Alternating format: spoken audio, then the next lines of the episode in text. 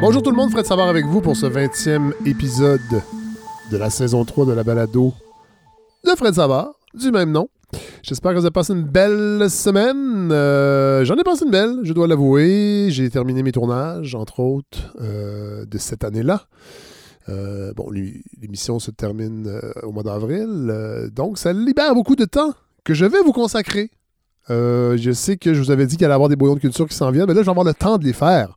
En plus de vous offrir euh, ben, les épisodes réguliers de la balado. D'ailleurs, cette semaine, on a un épisode assez costaud, donc euh, je ne ferai pas une très longue introduction. Je vais pas. bon, euh, je sais que j'ai vu un sondage. ben, en fait, j'ai vu deux sondages passer.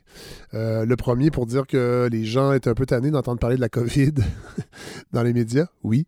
Euh, évidemment, j'ai pas vraiment le choix de m'y plonger pour mon travail euh, de commentateur de l'actualité à la radio. Donc, mais pour la balado, je pense qu'on peut prendre une petite pause. Il n'y a pas grand-chose de... De toute façon, ça va pas si mal. hein. Les autorités nous l'ont dit. Oui, le variant, on le surveille, on va, on va cribler, on va séquencer. Euh, on rentrera pas dans les détails, mais euh, j'ai quand même vu beaucoup d'opinions de spécialistes, d'épidémiologistes, euh, de spécialistes de santé publique qui trouvaient que euh, on est encore deux ou trois coups peut-être en retard, on verra bien. Les variants ont explosé ailleurs, ils risquent d'exploser ici. Et ça tombe bien qu'on parle de ça parce que c'est un peu ce que Godefroy va nous dire dans sa chronique. Une longue chronique, ça fait longtemps qu'on ne l'avait pas entendu. Mais des fois, j'aime bien ça quand Godefroy se plonge corps et âme dans un sujet euh, et nous l'explicite en long et en large. Et c'est ce qu'il va faire. Il va nous démontrer un peu, dans le fond, qu'il vaut mieux être Austra- australien que québécois présentement pour euh, affronter euh, la pandémie. Euh, vraiment intéressant, réflexion intéressante. Euh, cela dit, euh, on parle de sondage. Il y en a un autre qui est sorti, euh, celui-là dans l'actualité, euh, et qui démontre que ben, les appuis à la CAQ euh, sont toujours extrêmement élevés. Euh, c'est étonnant. Ben, c'est étonnant. Oui et non. C'est-à-dire que, bon, il y a beaucoup de critiques face euh, à la gestion de la COVID. On a quand même le pire bilan au Canada en ce qui a trait au, euh, décès. On a dépassé les 10 000. Et pourtant, la CAQ récolte encore 48% de l'appui des électeurs. C'est quand même 27 euh, d'avance sur euh, son plus proche rival, qui est le Parti libéral, euh, suivi de... En fait, le Parti libéral est à 21% Québec solidaire à 12% et le PQ à 11% euh, ouais, alors c'est quand même, ça donne raison dans le fond au gouvernement qui n'a pas vraiment à changer de cap, malgré, moi c'est ça qui m'étonne, malgré le fait qu'on a le, pire bilan pour les décès. En fait, c'est à se demander si c'est pas proportionnel, c'est-à-dire que plus les gens meurent et plus le, la CAQ récolte les appuis. C'est encore plus marqué euh, chez les francophones. 54% des gens qui utilisent le français comme euh, en fait qui ont le français comme langue maternelle voteraient pour la CAQ s'il y avait des élections. Après ça, c'est 14% euh, le Parti québécois et 13, 13 Québec solidaire et 11% le Parti libéral. Alors, euh, bon, évidemment, euh, je pense que sans être cynique, on peut quand même dire que la- la- la- l'opposition est pas très relevée, bien qu'il y a des gens dans, les- les partis d'opposition qui font un excellent travail, mais euh, visiblement, ça n'inspire pas les Québécois pour, euh, pour voir une alternative de remplacement à ce gouvernement. Cela dit, euh, les élections, c'est pas tout de suite, c'est dans 18 mois. Donc, il y a des choses qui ont le temps de changer. Et euh, les Québécois étant ce qu'ils sont, euh, ils sont quand même volatiles parfois sur le plan électoral. Donc, ça peut changer très vite. On verra bien. Il y a le débat sur la langue française qui va revenir avec le, dépôt de, la, refonte de la loi 101, l'agrandissement du collège Dawson. Évidemment, j'ai hâte de voir comment, ben, comment, comment le PQ va se, va se démarquer de la CAQ par rapport à ça et comment la CAQ va réussir à mettre de l'avant cette espèce de nationalisme soft qui plaît tant aux Québécois, euh, tout, en, ben, tout en ouvrant les vannes euh, de l'anglicisation, entre autres, euh, dans, les, dans les études postsecondaires. Ben, je dis ouvrir les vannes, mais bon. On, a, on a reçu Frédéric Lacroix qui quand même démontre dans son livre qu'il y a, un impact quand euh, des, institutions d'enseignement comme le, le Cégep Dawson, où la majorité des étudiants ne sont pas des anglophones, ça a un impact sur la francisation à long terme et sur les transferts linguistiques, entre autres.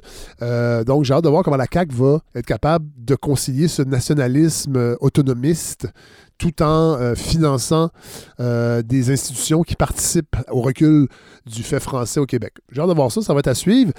sinon, vous savez, dans les points de presse cette semaine, on a, on a appris qu'on avait trouvé des variants, entre autres en Abitibi. Ça, ça a surpris bien des gens.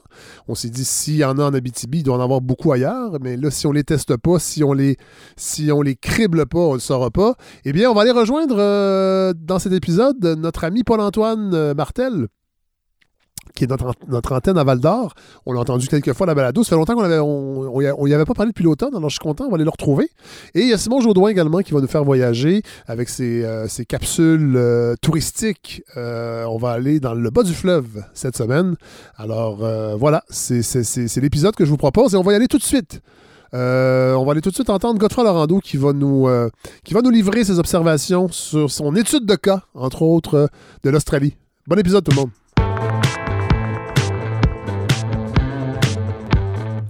Oh, on retrouve euh, Godefroy Laurando. Vous avez l'air très. Là, les gens ne savent pas encore, mais vous avez l'air très excité, Godefroy. Oh, Fred. Qu'est-ce qui se passe-t-il? Ben, qu'est-ce qui se passe-t-il? Ça fait trois semaines qu'on ne s'est pas parlé pour le balado. Et euh, ben, qu'est-ce qui arrive dans ce temps-là? C'est que je prépare mes affaires. Puis là, je sais que je suis un peu moins collé sur l'actualité. Fait que je peux approfondir un sujet. Je... Finalement, Fred, j'ai approfondi une idée qui me travaille depuis on pourrait dire le mois de mai l'année passée. Mais ça, c'est le C'est ça, c'est la beauté de la balado, c'est qu'on peut prendre le temps. Exactement. Et puis donc, autant j'ai aimé euh, euh, toucher à des sujets en profondeur, mais rester sur un sujet, là, je suis un petit peu plus méta dans mon approche et je, suis devenu euh, excité à un point qu'il a fallu que je me calme. Oh là là! Je pas je suis pas sur une mission, je suis comme d'habitude en train de... Bref, qu'est-ce qui se passe, France, quand vous me laissez en liberté trop longtemps, c'est ça qui arrive, je deviens fou. Mais Fred, en parallèle de tout ça, moi qui suis, comme vous le savez, euh, une sorte de robot avec des. Oui, avec peu d'émotions. J'ai des organes, peu, d'émotions visibles. Euh, ben, je, je, commence vraiment à m'ennuyer de voir du monde, oui. d'avoir de la visite, de cuisiner pour de la visite. Je cuisine comme un fou, mais pour deux enfants de 10 et 11 ans. Qui sont jamais contents. Souvent, mangent surtout du pain et du riz. Ben oui. Alors, donc, euh, Fred, je, je, vous ai préparé donc pour une chronique, pour un retour à la chronique aujourd'hui. Une chronique qui était plus, on, s'était entendu que ce serait une chronique un peu plus euh, exploratoire et plus dense que d'habitude. Et donc, ce sera une chronique très nutritive. Fred, ce sera une chronique repas. Ah, ça, j'aime ça.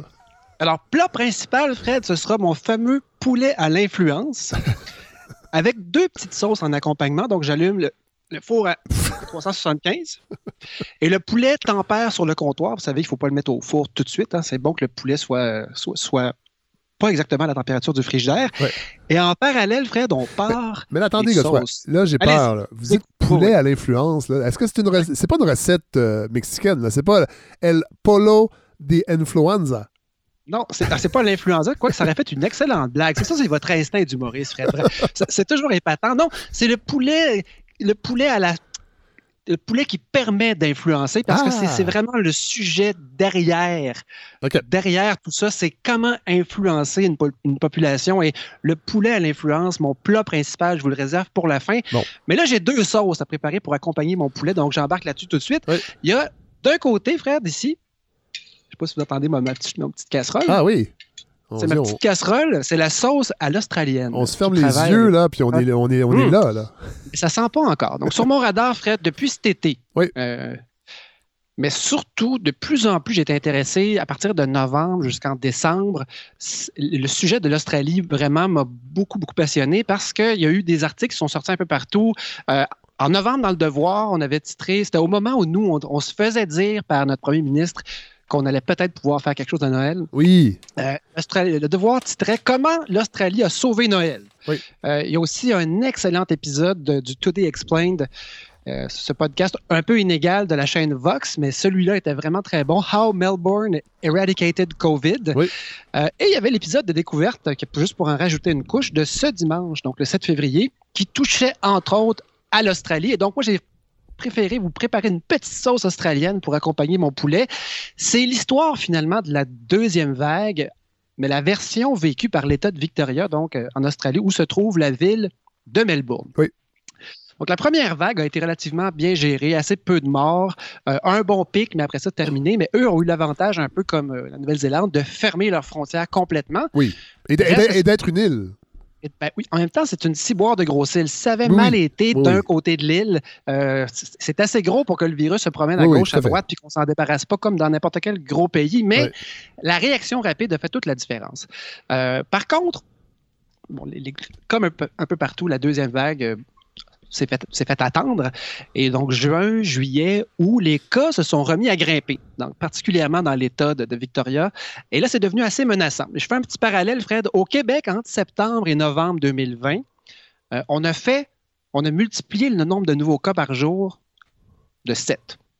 On a fait sept fois plus de nouveaux cas par jour en un mois. Ah si on prend un, mois de distance, ouais. Donc, on avait une bonne pente. Ce n'est pas une pente exponentielle, mais c'est le genre de pente qu'on ne voulait pas voir. Et un petit peu au, même moment au mois de juin. Non, mais attendez, attendez, attendez. Vous dites à chaque jour fois 7? Non, en 30 jours. Là, ah oui, OK. OK, OK. À partir du jour 1 jusqu'au jour 30. On a fait fois, on a fait fois 7. OK, OK, je comprends. Au Québec. Et dans une pente un peu semblable, au début de la deuxième vague, en Australie, on avait 37 cas une journée et un mois plus tard, on tapait le 453 cas. On était dans le x12 ah en un mois. Donc, euh, c'était un plus petit nombre de cas, mais la pente qui veut tout dire dans, un, dans, le cas d'une pandémie, était beaucoup plus abrupte. La grosse différence, c'est que l'État de Victoria, Fred, était, oui, mal barré, mais la table était mise parce que, parce que l'État s'est préparé entre les deux vagues. Et pour nous, ici au Québec, ça peut sembler bizarre. Hein? oui, c'est bien bizarre, ça, se préparer. Utiliser un entre-deux vagues pour préparer la deuxième vague, ouf, mon Dieu, on est dans un univers un peu différent. Et là, ce qui est arrivé, Fred, c'est quand la deuxième vague a attaqué, il y avait des mesures de préparer et le plan pour sauver l'Australie, c'était pas la vaccination, c'était vraiment des mesures. Et attention, Fred, vous allez tomber en votre chaise. Je peux brasser la sauce un petit peu. Mmh, ça commence à sentir. C'était les mêmes mesures qu'ici, Fred. Oh. Pas de différence. La distanciation sociale, limitation du nombre de contacts, le masque un peu partout. Mais il y avait un plan en arrière. Et Fred, ce qu'on a fait, c'est embauche massive en santé publique, accumulation de réserves de tests, beaucoup, beaucoup plus d'enquêteurs pour le, traçage de contacts et surtout un plan très précis de quelles mesures entrent en action à quel moment. Et pas en fonction de la date, évidemment, mais en fonction des statistiques, en fonction des données publiées par l'État. Et quand ces limites-là ont été atteintes, paf, les mesures ont été enclenchées, tout le monde était prêt, la population le savait. Et là, qu'est-ce que ça veut dire? Ça a été un confinement sévère qui a duré plusieurs mois. Donc, les citoyens devaient sortir que pour des raisons essentielles. Ça ressemble un peu à notre temps des fêtes. Porter le masque en permanence, rester à moins de 5 km de leur domicile en tout temps, respecter un couvre-feu, commerce, école, presque tous fermés, des amendes salées, donc ça ressemble un peu à notre au, pire moment de notre, de notre, notre, confinement à nous, mais en gros, Fred, trois mois de confinement sévère, unilatéral, un peu de protestation, mais semble que le message était si clair et que les gens savaient tellement à quoi s'en tenir que finalement la protestation est restée assez limitée. Euh, vers la fin, il paraît qu'il y a du monde qui était bien, bien tanné, mais comme on approchait des objectifs qui avaient été ciblés par la santé publique, la question c'était quand est-ce qu'on arrête le confinement? Et ça, c'est une question qui nous intéresse beaucoup, ça, parce que nous, on se fait dire on confine. Puis là, ça s'arrête pas mal là, les prédictions. Puis là, si, on, demande, quand est-ce que ça, tout ça va arrêter, ben ça va dépendre. Il y a toutes sortes de paramètres. Et puis, de la semaine prochaine, on va vous annoncer en Quelque chose. quels paramètres on va regarder pour. C'est ça. Quel paramètre C'est un peu flou. qu'on ne connaît pas et qu'on nous, nous donne tout à coup puis qui nous, dont on ne nous reparle plus jamais après. La santé publique là-bas en Australie, Fred, a déterminé avec une équipe internationale pluridisciplinaire et tout ça entre les deux vagues. Ils ont statué que le déconfinement, Fred, serait possible avec seulement cinq nouveaux cas par jour pendant deux semaines. Et là, on parle d'un État de Victoria qui a 6 millions d'habitants. Alors, est-ce qu'on s'entend que pour redescendre de leur sommet à 700 cas par jour à, 5 cas par jour, il faut que ton confinement, tu retiens ta respiration longtemps. Et considérant qu'ici, on vient tanner pas mal vite, pour on a de la misère à pas aller au bingo, comment ça fait qu'eux autres ont réussi? Et là, ce qui est intéressant, Fred, c'est quand les mesures ont été mises en place... j'ouvre une parenthèse, si vous permettez. Allez, euh, petite question météorologique. Euh, le climat présentement, ou à l'époque, parce que c'est quand même ça ici. hein. Si on avait accès à nos cours, pour ceux qui en Ouais. ont, entre autres, bon, là, on est en hiver, tout est fermé, les portes, les fenêtres fermées, on est encabané vraiment.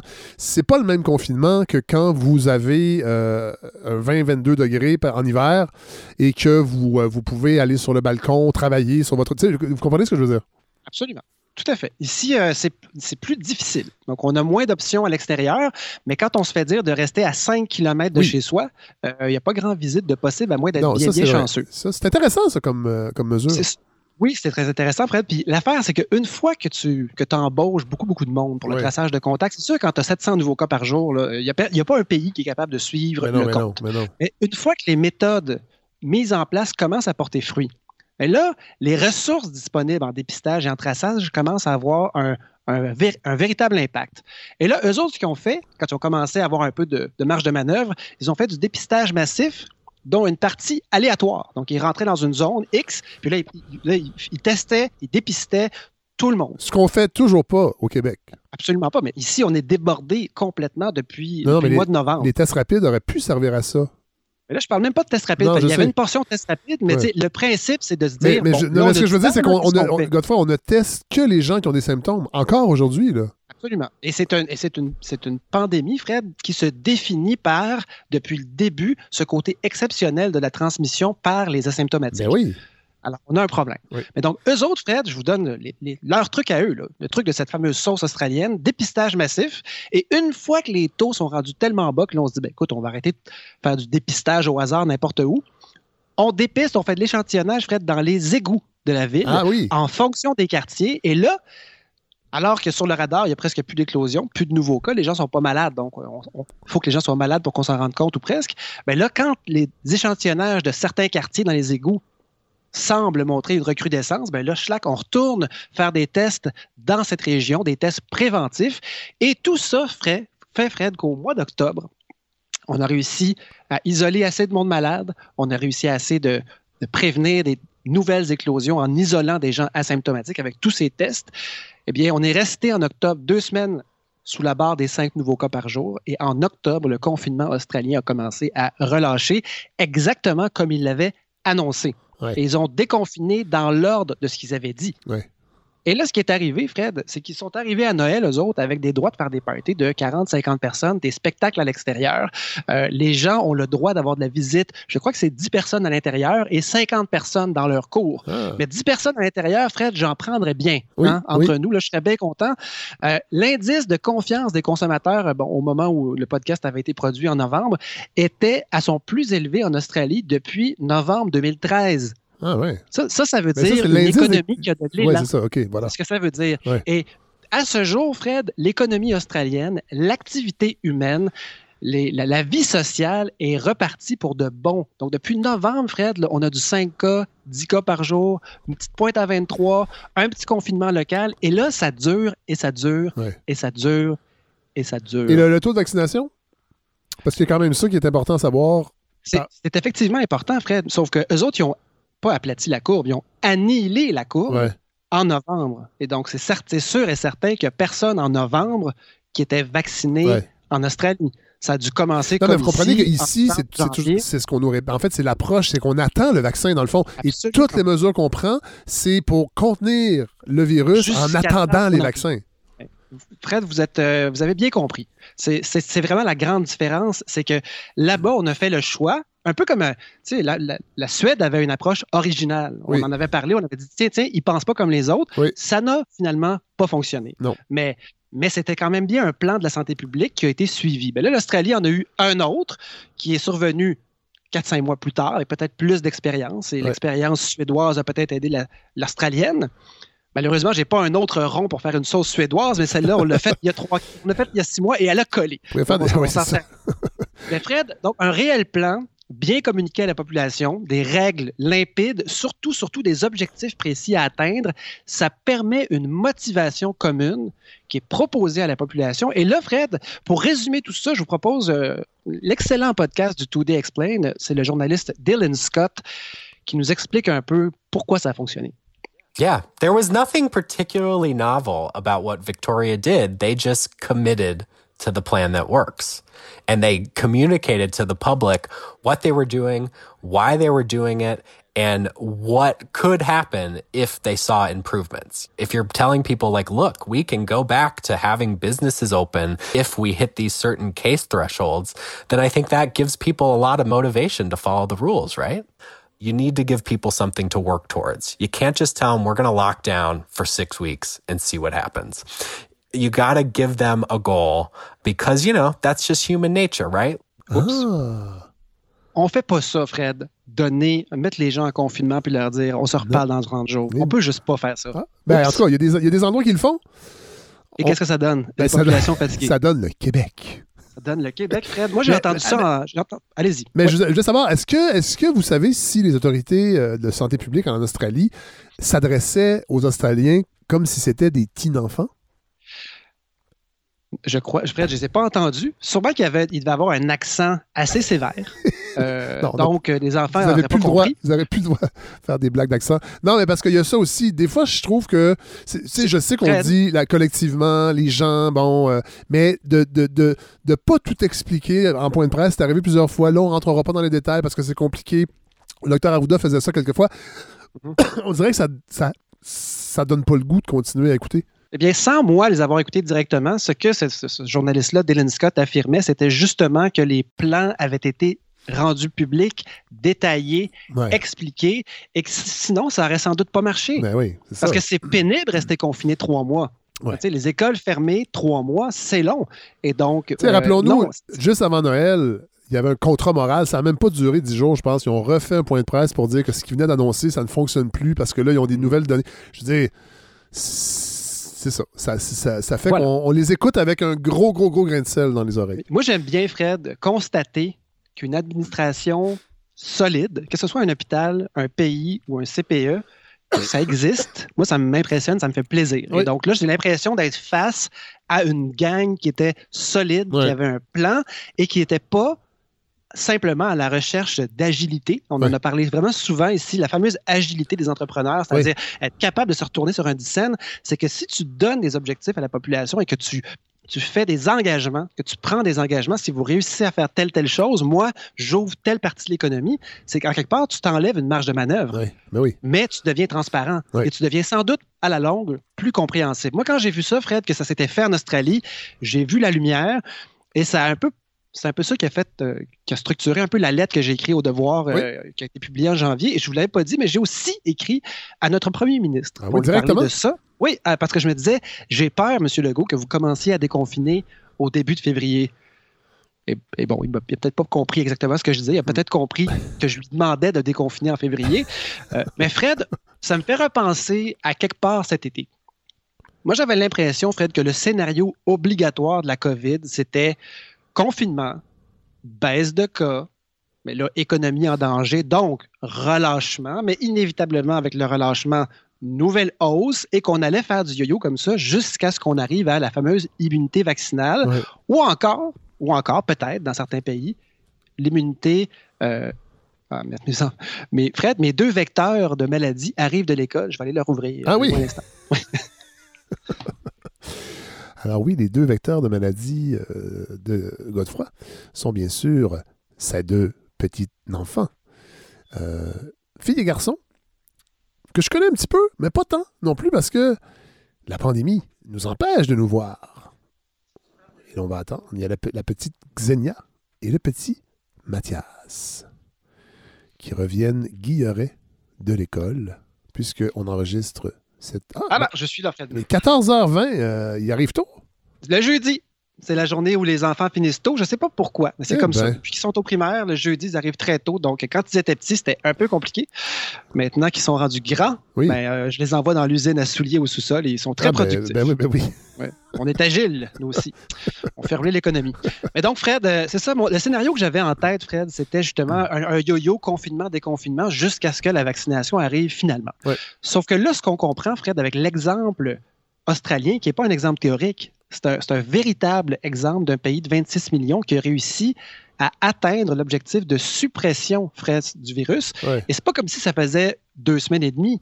Là, ça fait depuis le mois de novembre que ça Ouais. se maintient et on comprend que d'avoir toutes ces ressources en santé publique disponibles pour gérer sept nouveaux cas par jour, c'est pas du tout la même chose. Et donc, contrôler ce virus-là, Fred, la sauce à la suppression du virus peut fonctionner. Et Oui. ça, ça, j'avais pas compris ça, Fred, j'avais pas anticipé. Et là, maintenant, ça fait partie de mon paysage mental. Là, je voulais vraiment que nos auditeurs comprennent.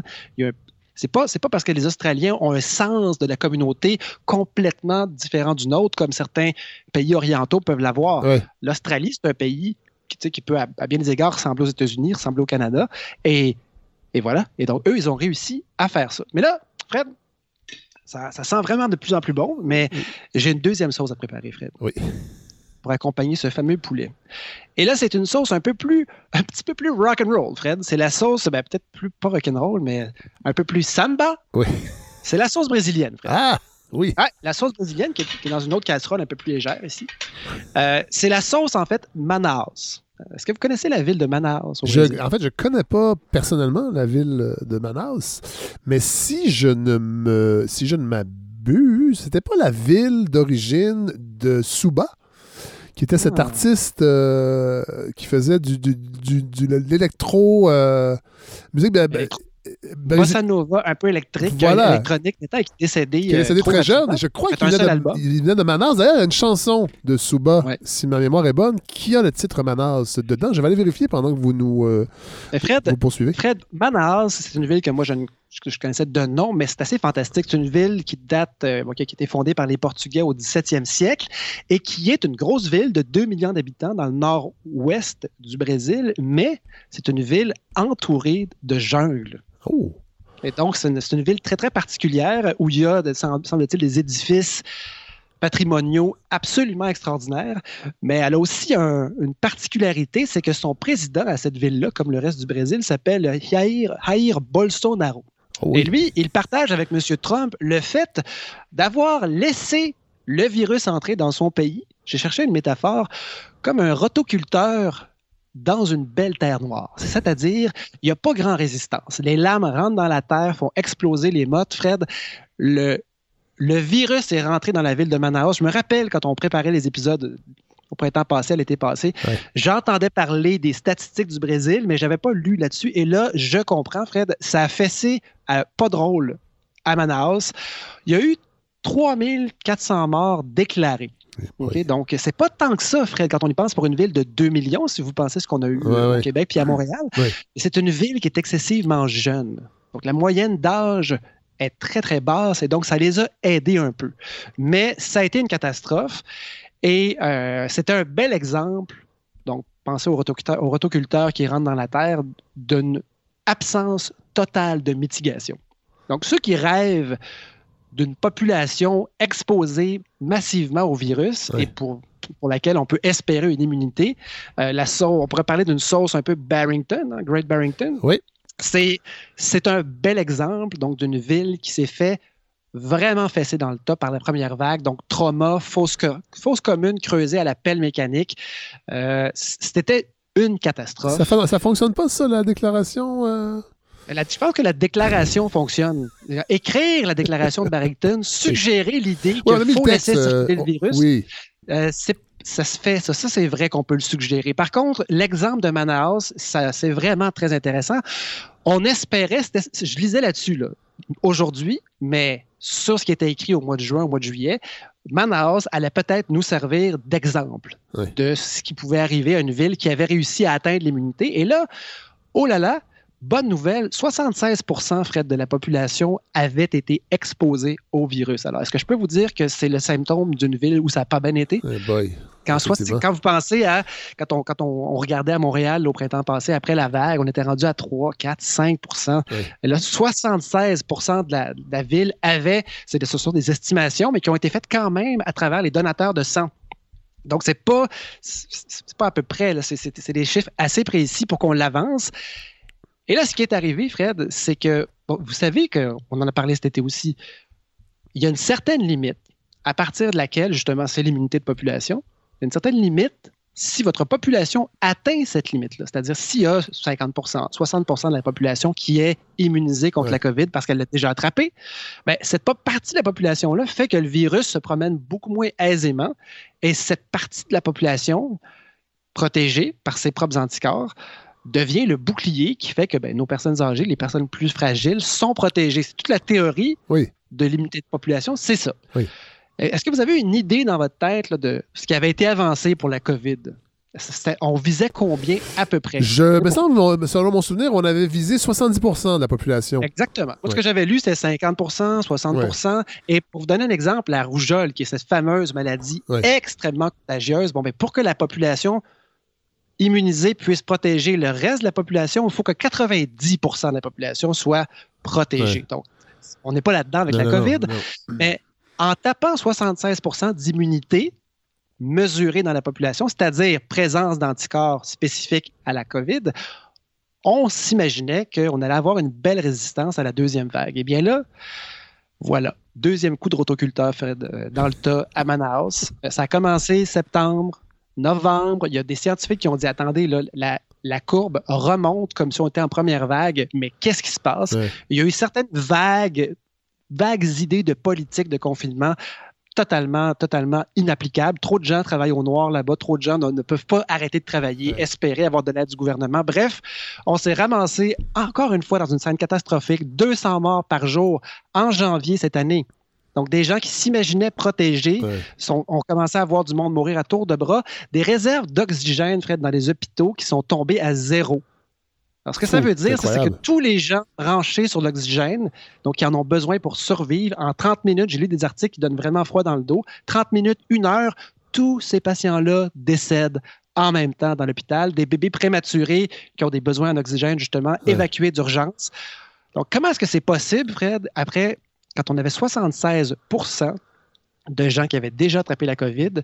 Et on l'entend, les cas de réinfection sont excessivement rares, l'immunité devrait durer plusieurs mois. Eh bien voilà, des réponses apportées entre autres par le Guardian, un article que j'ai lu, euh, et aussi un, autre podcast parallèle du Science Weekly qui appartient au Guardian, quatre hypothèses, Fred, que vous auriez pu retrouver dans la presse aussi, parce que ça, Manaus a fait, beaucoup jaser quand même. Là, euh, Cela dit, Marc-Claude Ortiz s'est entretenu la semaine dernière, je pense, avec un des euh, initiateurs de la déclaration de Great Barrington.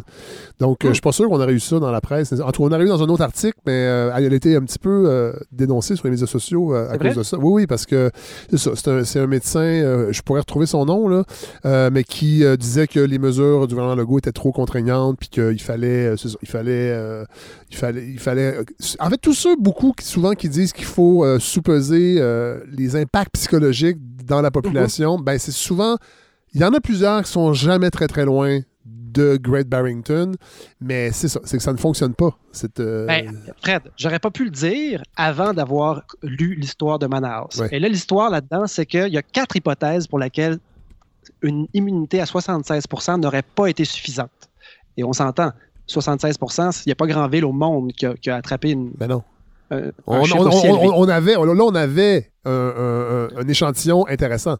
Très intéressant. Puis euh, toute la planète surveillait. Et quand on a vu les gens, euh, encore les.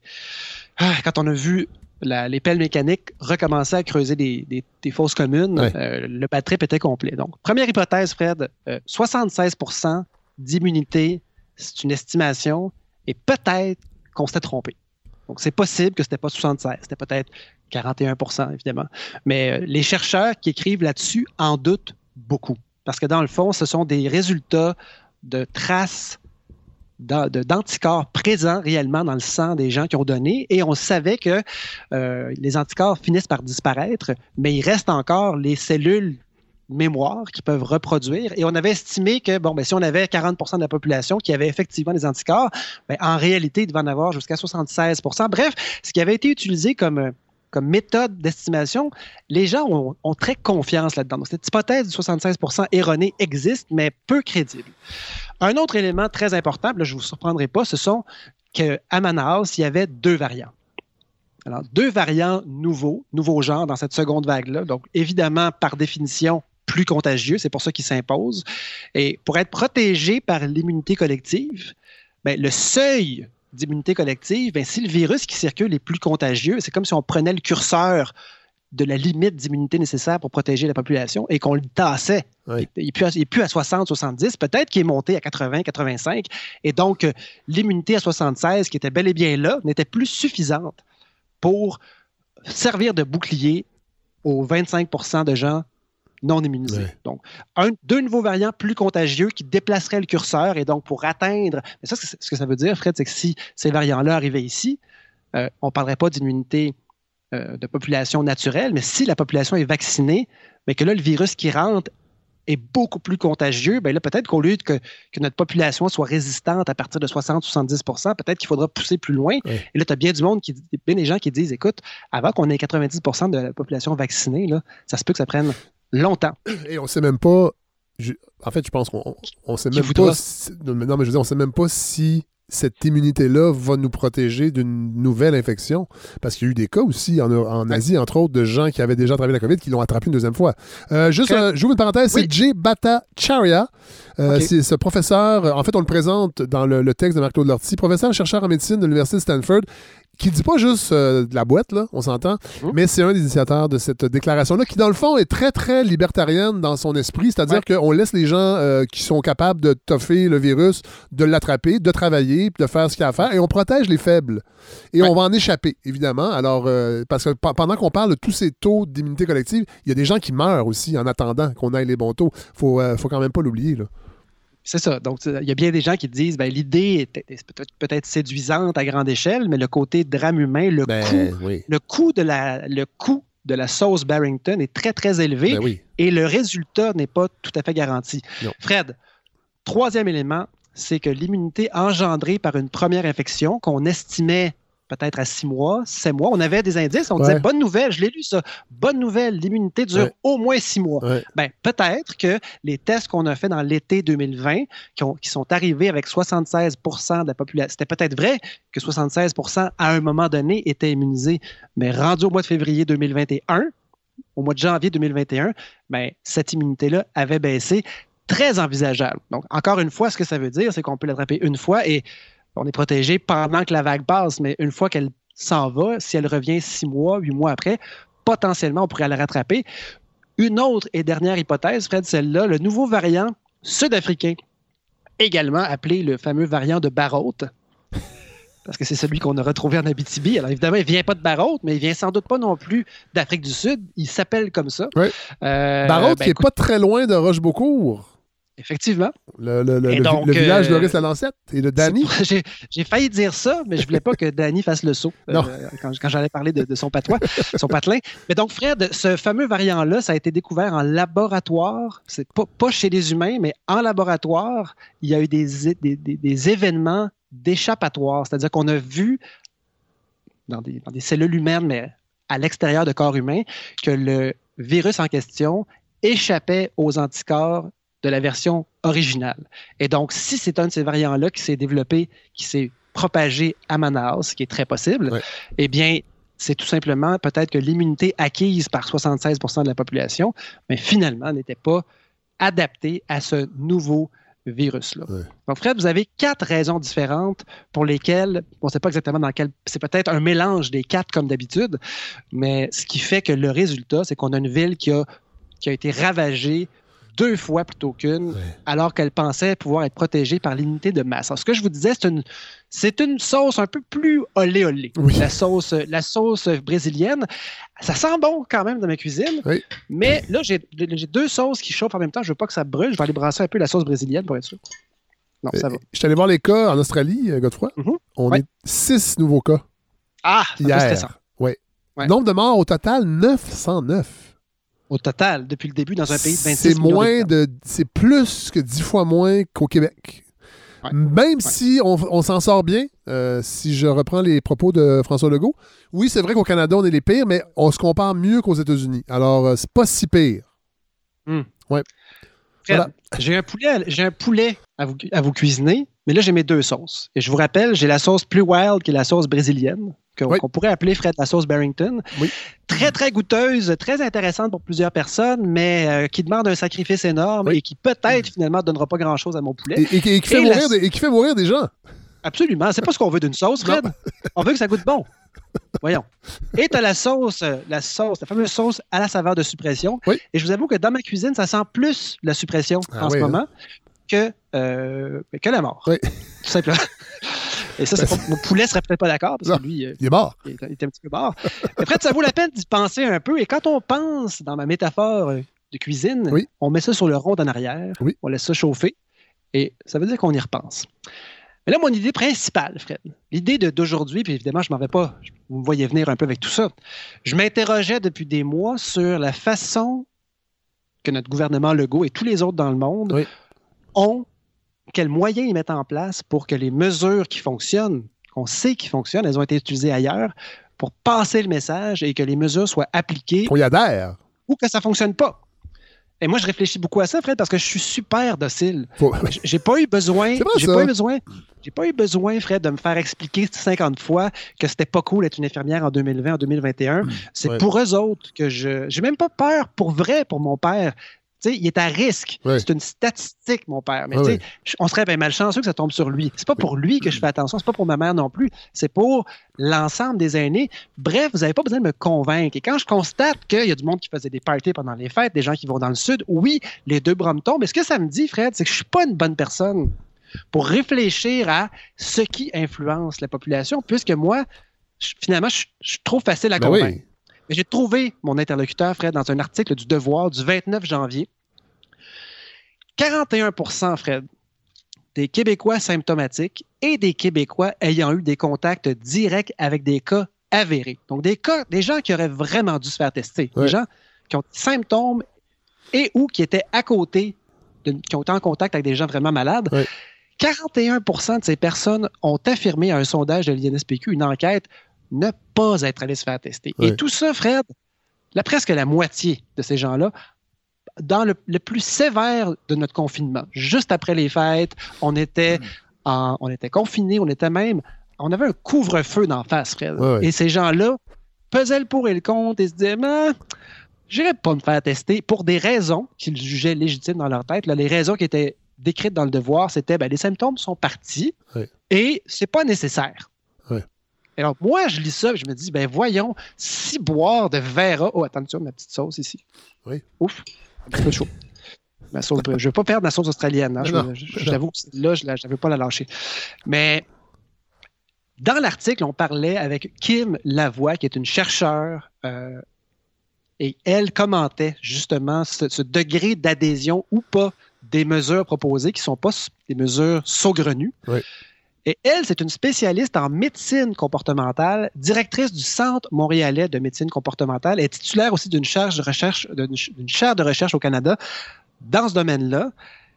Je me suis dit, coudon, ce serait une interlocutrice de rêve pour Oui. lui poser des questions. Et Fred, j'ai utilisé votre poids médiatique Ah oui. pour, pour relancer ce laboratoire-là, leur dire ce qu'il serait possible de parler à cette dame. Et j'ai eu une entrevue, on avait préparé 15 minutes, finalement on a parlé 45 minutes. Oh. Je l'ai enregistré, j'ai même des extraits, et c'est là que toute ma saveur du poulet à l'influence apparaît.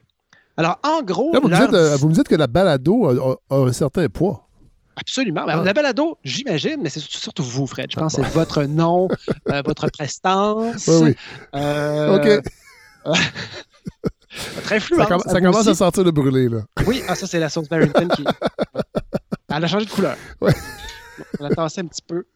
Je pense c'est a votre, la poignée. hein, c'est votre de- demi-glace de lichage là, qui commençait à... Ouais. Donc, je pense que ça finira même pas en demi-glace. Ça, ça va. Ça, ça- bon. Fred, Oui. euh, c'est, que la discipline de cette personne-là et de son laboratoire, et donc la, la science de la médecine comportementale, c'est à la croisée de la psychologie, des sciences du comportement et de la médecine. Oui. En gros, je connaissais pas ça, mais j'ai deviné assez vite ce que c'était, c'est d'utiliser les théories en changement des comportements. Donc, comment transformer un comportement. Donc, on est un peu dans le behaviorisme quand même, Oui. mais dans des objectifs de santé publique. Donc, eux autres, le genre d'affaires vont sur lesquels ils vont réfléchir, c'est comment s'assurer qu'une population vieillissante prend tous ses médicaments ou fait ses tests d'insuline, ou comment est-ce qu'on peut convaincre une population de cesser de fumer Oui. ou d'augmenter son activité physique à tous les jours, ou encore, Fred, De manger des fibres. aussi de manger des fibres d'assurer sa régularité Oui. et en même temps de respecter des mesures Oui. qui peuvent faire la différence entre 10 000 morts dans un pays et 900. Voilà. Et donc, c'est exactement la personne à qui je voulais parler. Et donc, je lui, je- on s'est parlé assez longtemps. Prémisse à notre échange, on était totalement d'accord là-dessus. Les mesures toutes simples qui ont fonctionné en Australie ou ici, port du masque, attention, port de masque efficace, Oui. distanciation physique, ventilation adéquate, aucun rassemblement, euh, confinement si nécessaire, couvre-feu peut-être. Ce sont des mesures qui, si elles sont appliquées, fonctionnent. Oui. Le problème, c'est le pourcentage de la population qui adhère, qui est crucial. Et au Québec, ben, on constate, on constatait en novembre, quand on était coincé au plateau de 1002, 1003, puis qu'on montait 1004, 1004, 1005, on constatait que c'était pas assez de gens, finalement. Peut-être pas beaucoup de monde, mais un nombre suffisant de personnes n'adhéraient pas pour que la situation empire. Oui. Et donc, je lui ai demandé, c'est quoi la grille d'analyse que vous utilisez finalement pour juger la performance de notre gouvernement par rapport à, euh, à- au passage de ces messages, par rapport au... euh, donne-moi un instant, j'ai un problème de bip, bip, bip. C'est votre pagette, peut-être. Godefroy qui, euh, qui est non seulement docile, mais qui utilise encore de vieilles technologies comme euh, le pagette. Là, je voudrais pas aller jusque-là, mais peut-être que Godefroy nous cache un passé où il vendait de la drogue à domicile. Et qu'il- Et qu'il suffisait. Ah, j'ai- j'ai- j'ai- J'étais en train d'expliquer. Oui, suis en train d'expliquer aux gens que vous, vous aviez un pagette. Vous êtes, un des- Oui. vous êtes docile et que ça Ça, expliquerait peut-être une, une- un passé de vendeur de drogue à domicile. Peut-être aussi, mais non, euh, si j'étais encore On se, avec connaît un assez lo- pagette, on se connaît assez longtemps pour savoir que non. Euh, en fait, nous, on appelait des gens avec des pagettes. Ah oui, on ne travaillait pas, nous, on était des clients. Ou en tout cas, on avait des amis qui Oui, étaient des clients des amis médecins. très, très, très efficaces. Les médecins, ils ont des pagettes. C'est vrai. Voilà. Euh, mais Fred, euh, c'est mon deuxième vecteur de maladie qui rentrait, mais par la porte d'en arrière et qui arrêtait pas de faire biper le Ah. système d'alarme. Fred, je reviens à ma Kim, docteur Kim Lavoie, qui m'expliquait que dans le fond, il y a trois éléments importants pour qu'un message ait un impact et que les gens acceptent de changer leur comportement. Donc, c'est à travers, à travers cette grille-là qu'elle analysait finalement la performance de, de Legault et de sa gang. Donc, premier élément, puis là, vous me direz ce que vous en pensez. Est-ce que, est que Legault et les autres ont bien performé à chacun de ces. Oui, allez-y. Puis ça, sans, euh, J'adore les quiz. sans être chien, tu sais, je veux dire, qu'est-ce que vous en pensez? Donc, la population doit absolument comprendre c'est le comportement qui doit changer. Il peut avoir plus qu'un comportement, mais il doit comprendre c'est quoi exactement. Qu'est-ce Oui. que ça veut dire mettre un masque? Qu'est-ce que ça veut dire voir moins de monde? Euh, et il doit reconnaître aussi l'importance de ce changement-là. Et le principal moyen, c'est assez simple, comme elle disait euh, dans son, dans son français, euh, c'est straightforward. Donc, l'éducation, la pédagogie, ça fonctionne assez bien. Donc, qu'est-ce que vous en pensez, Fred, de, de la performance du gouvernement pour nous expliquer quels étaient les changements qui étaient attendus de nous? Ben, parfois, c'était. Je pense que parfois, c'était bien, mais c'est que le lendemain, c'était plus bien. Et les, les- les directives n'étaient pas claires. Et il y a eu beaucoup de tergiversations. Euh, et je pense que moi, je pense que le, le- le niaisage du masque l'année passée, là, que le, faux sentiment de sécurité, puis que ça fera partie de l'étiquette respiratoire. Le docteur Arruda a répété ça, euh, alors qu'on on présumait qu'il en manquait, puis c'était pour ça. Alors, je pense que ça aurait été plus simple de nous dire le masque fonctionne, mais il nous en manque, au lieu de dire Hum, on n'est pas sûr, on n'est pas. On est... Et moi, je pense que ça, ça a beaucoup nuit. Donc, ils n'ont pas été clairs. Donc, ce que vous soulignez, Fred, c'est peut-être un peu d'incohérence, mais un manque de transparence. Oui. Oui. Et ça, c'est c'est un élément qu'elle soulignait que c'était effectivement à travailler. Euh, elle ne parle pas à travers son chapeau, Fred. Elle et son collègue Simon Bacon de l'Université Concordia. Si vous, écrivez, si vous écoutez, Fred, l'épisode de découverte dont je parlais tantôt, de- Oui. du 7 février, vous allez voir, euh, non pas Kim Lavoie, mais lui, euh, Simon Bacon. Oui. Et ils sont tous les deux co-directeurs d'un projet mondial qui s'appelle iCare. Je vous épargne l'acronyme. Faites, faites iCare COVID Oui. et euh, vous allez pouvoir voir, c'est un- un- c'est une étude qui s'attarde justement à, à, à la facilité avec laquelle certaines populations ont adop- adopté certaines mesures et d'autres pas. Et euh, par rapport à l'information, ce que ces sondages-là à travers le monde ont conclu, c'est que 95% des gens dans les pays savent quels sont les comportements qui doivent être adoptés. Oui. Donc le problème n'est pas de comprendre ce que ça veut dire, puis ce qui est attendu. Donc ça, c'est relativement réussi et un peu partout dans le monde. Euh, Si vous regardez les chiffres du Brésil, les chiffres des États-Unis, les chiffres en Italie, les chiffres au Canada, ça n'a pas été suffisant. Donc, il manque d'autres éléments. Un élément très, très important, Fred, c'est est-ce que le changement comportemental dont on a besoin, est-ce qu'il aura des impacts significatifs, positifs ou négatifs sur la vie de la personne qui doit faire le choix? Ouais. Donc, chaque personne qui décide de mettre son masque ou qui décide d'annuler un souper ou qui décide d'allumer une fin de semaine de hockey à la tuque, Ouais. comme à chaque année, salut les boys, euh, chaque personne doit peser dans sa conscience à lui, à elle, ce qui va lui manquer après, ce qu'elle perd en, choisissant ce choix, mais qu'est-ce qu'elle gagne aussi? Et, de- et là, ça me fait penser à moi, Fred, quand je disais que j'étais docile tantôt. Ben, j'ai pas très peur pour mes parents. Donc, c'est pas ça ma, c'est pas ça que je gagne. Si je respecte les consignes sanitaires, j'ai pas l'impression tant que ça de protéger mon père pour vrai Ouais. puis ma mère. Euh, mais par contre, qu'est-ce que je gagne? Pourquoi j'ai fait ce choix-là si facilement? Ben moi, je pense que c'est parce que peut-être parce que je travaille en CPE ou parce que j'ai une façon de penser qui est plus collective, ça se peut. Tu n'as pas besoin de me dire trois, quatre fois qu'il y a du monde en ce moment qui mange leur bas et qui vont le manger pendant des mois dans les hôpitaux pour que je me sente investi et peut-être même coupable. Je me sens coupable de ce qui se passe dans les hôpitaux et Mais donc, c'est- mais- mais c'est- mais Fred, laisse-moi aller. Oui. C'est important pour moi. Donc, pour moi, là, ça, c'est un plus. Je gagne de la santé mentale si je sais que je participe à sauver ces gens-là. Ouais. Mais sans, sans juger de ça, Fred, c'est pas vrai pour tout le monde. Ben, c'est tout Tout à fait. simplement. C'est même pas vrai pour moi. Mais voilà. Donc, Ça- C'est-à-dire que c'est pas, pas que je m'en fous, mais moi, j'ai jamais, j'ai jamais adhéré à cette idée-là qu'il fallait dire aux gens de mettre le masque pour aider les infirmières. En fait, je comprends que c'est réel, mais j'ai jamais cru que les gens allaient adhérer à ça au Québec, sincèrement. Mhm. Je pense qu'on aurait dû, c'est ça le problème aussi peut-être, et peut-être que je me trompe, mais moi, avant tout, je voulais pas l'attraper. Après ça, bien sûr, je voulais pas le donner, Mhm. mais je voulais pas être malade. Alors, Fred, on peut tout de suite écouter euh, la principale lacune, selon Dr Lavoie, de la stratégie québécoise face aux mesures sanitaires. Je pense qu'une des plus grosses lacunes en lien avec la stratégie jusqu'à ce jour, c'est peut-être une trop grande, grande emphase sur les bienfaits en lien avec la, la, la, la santé et pas assez d'emphase sur tous les bienfaits qu'on qu'on peut en tirer si on réussit à atteindre les objectifs en lien avec la santé.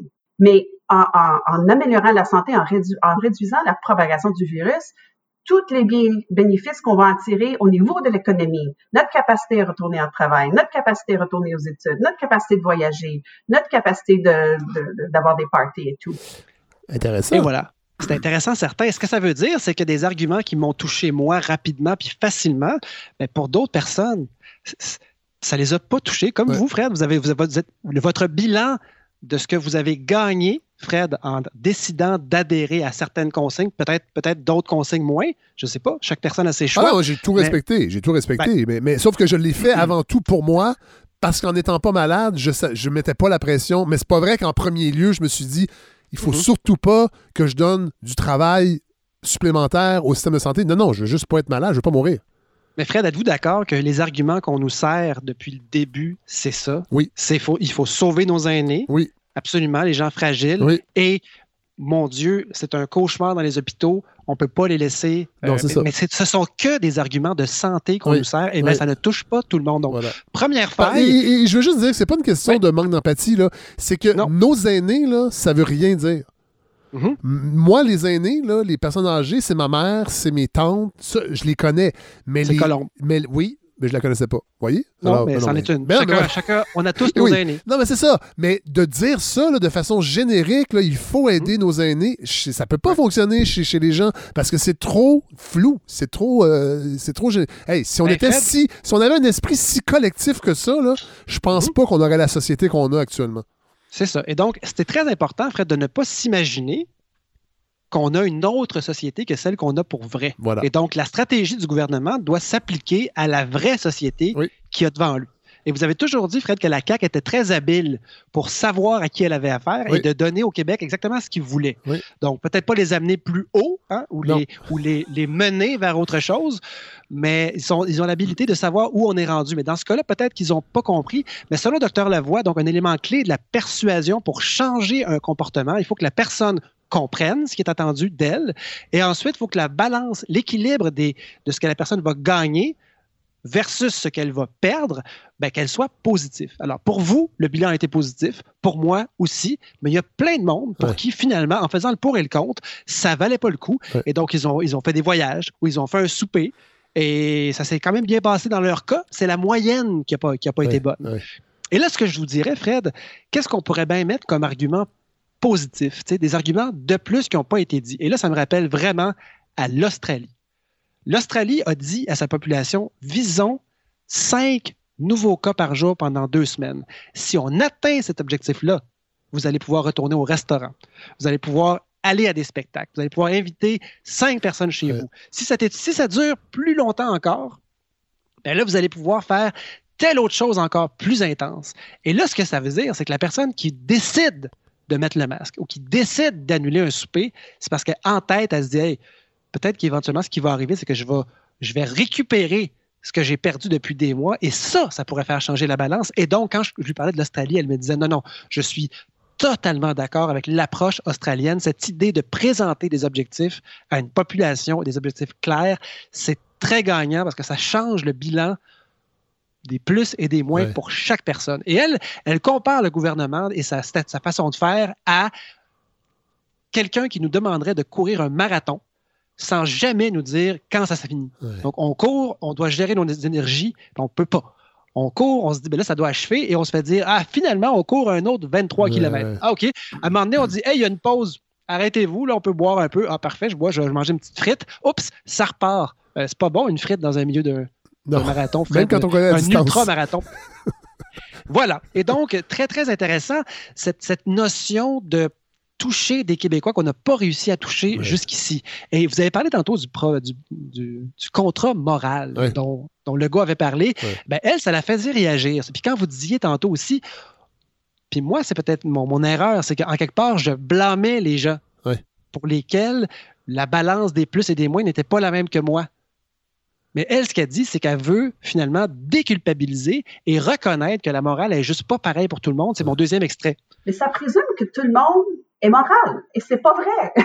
je veux normaliser qu'est-ce que beaucoup de gens nomment comme l'égoïsme. Parce que si vous êtes un commerçant, ben écoute, votre préoccupation principale, c'est votre business et vos, euh, vos employés peut-être. C'est pas la santé de, de, de grand-maman X. Et une, jeune, ils s'en foutent de qu'est-ce potentiellement de qu'est-ce qui se passe au niveau du débordement à, à l'hôpital. Ça, c'est la priorité de qui? C'est la priorité de, du gouvernement. Voilà. Hmm. Parce que ça, je sais, ça, Fred, ça va faire réfléchir. Je sais que c'est facile de dire que les gens sont caves de ne pas avoir suivi. Bon, il y en a, parce qu'il faut quand même, faut quand même euh, le dire, là, dans la proportion de gens qui ne respectent pas, il y en a qui ont peut-être pas la conscience collective de faire attention ou de, de, préserver le système de santé. Il y en a qui ne croient pas non plus à la COVID, qui pensent que c'est une, une, grande... Je ne sais pas la proportion exacte, mais il y en a quand même un bon nombre. Mm-hmm. Euh, puis, tu sais, dans les gens qui n'ont qui ont, pas été se faire tester, moi, je le sais. Je travaille dans un milieu de précarité. Moi, ça va mhm. bien. Mais on, si je manque un, tournage, moi, il y a ça aussi qui faisait que je faisais extrêmement attention. Mhm. J'ai pas de protection. Alors, parmi les 40% 41% des gens qui sont pas allés se faire tester, la proportion de gens qui n'ont pas les moyens d'arrêter de mhm. travailler parce qu'il n'y a peut-être pas de support économique si jamais, parce que je sais que le gouvernement répétait souvent inquiétez-vous pas, on va pas faire de répression, euh, on, va vous envoyer des gens aller faire votre épicerie, oui, mais si pendant 14 jours je perds tous mes revenus, c'est mhm. juste pas possible, j'ai pas de symptômes, moi il faut que je travaille, je vais pas me faire tester. Je pense qu'il y a plein de gens qui ont fait ce, calcul. Si on pèse sur pause là, maintenant, oui. puis qu'on dit vous parlez du choix de la personne qui se fait tester ou pas, et là vous êtes en train de m'énumérer ben, les éléments négatif qui fait que la personne n'adhérera pas à la mesure. Et c'est pas saugrenu ce que vous dites là. Si si j'ai pas de test qui prouve que je suis positif, ben Christy, je reste deux, jours à la maison, je suis plus malade, je retourne travailler, personne ne saura jamais. Et je ne suis pas conscient de, des autres. C'est que les éléments négatifs de ce comportement-là sont tellement forts pour moi que ben ma conscience me fait penser, pencher vers ce côté-là. Et là, ce qui, ben, et là, qu'est-ce qu'on peut faire? On peut changer cet équilibre-là. On peut dire, comme certains pays l'ont fait, si vous restez à la maison à cause de la COVID, voici le dédommagement auquel vous aurez droit. Et là, pour certaines personnes, ça peut être efficace. À l'époque, elle donnait l'exemple, elle, Fred, des voyages. Ça n'a pas été interdit, Fred, de voyager. Non. Les gens avaient le droit d'acheter des billets. Il fallait. Et là, en fait, les gens qui. Il y avait des Des gens qui ont acheté des billets, des gens qui en ont acheté en septembre des billets alors que ça allait plutôt bien finalement. Et là, tout à coup, ils deviennent des maudits égoïstes de pas bons, de pas. Ouais. Et elle, elle disait, écoutez, ils avaient le droit de partir. C'est juste que là, tout à coup, ils se ramassent sous la sellette. Et quand ces gens-là, pour chacun leurs raisons différentes, pesaient le, cours, le pour et le contre d'aller rejoindre quelqu'un, je sais pas où, pour un voyage, ben, ils se disaient, Christy, ça vaut la peine que j'y aille. Et là, si c'est une priorité nationale, ben là, c'est à vous, gouvernement, pas à moi, de convaincre ces gens-là. Et là, vous devez tweaker les boutons de votre, de votre système de son pour que ça devienne plus négatif partir en voyage. Ouais. Mais je vais te rajouter une quarantaine à 2000 dollars. À tes Je frais, vais te ouais. rajouter un frais. Et là, soudainement, la personne décide de ne plus partir, Fred. Ouais. Et c'est exactement l'exemple qu'elle nommait pour dire la coercition, les amendes, si on veut vraiment appliquer un plan, ça fait partie, mais il faut l'utiliser avec parcimonie parce que les gens peuvent très bien réagir négativement. Mais si on prend l'exemple de l'Australie, oui, le confinement a été sévère, mais il a été appuyé par des lois, des règlements et des amendes. Et aussi des objectifs clairs. Alors là, toute la balance des plus et des moins font que, en Australie, ben, il y a beaucoup plus de gens qu'au Québec qui ont respecté toutes les consignes. Alors voilà, Fred. Mon poulet à l'influence, c'est un poulet qui dépend d'objectifs clairs et d'une d'un équilibre entre les plus et les moins pour que de plus en plus de Québécois prennent la décision finalement de respecter les consignes qu'on leur demande. Fait que là, j'ai un poulet, frère, dans l'influence qui est au four. Attendez, je ne l'ai pas encore mis au four, je vais pouvoir le mettre tantôt. Pas, je ne l'ai pas allumé. Quelle sorte de, de cuisinier je suis? Attendez une seconde. J'ai un vieux four.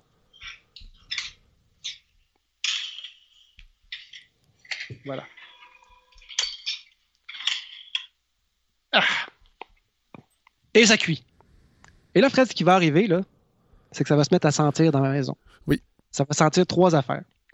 La sauce Barrington, la sauce à la suppression et mon poulet à l'influence. Je ne suis pas certain de ce que ça va goûter tout ça. Alors, j'ai envie de faire un petit test, Fred. OK? Je vais mélanger mes deux sauces. Oh! Ouais. Audacieux. J'ai pas peur. Attends. Mais je ne veux pas gaspiller ma sauce. euh, Ça me dérange pas de gaspiller ma sauce Barrington, honnêtement. Non. Je vais verser un peu de ma sauce australienne dans la sauce Barrington. Oui, c'est ça. Faut pas, faut pas scraper la, la sauce australienne. Je vais y goûter avant vous, OK?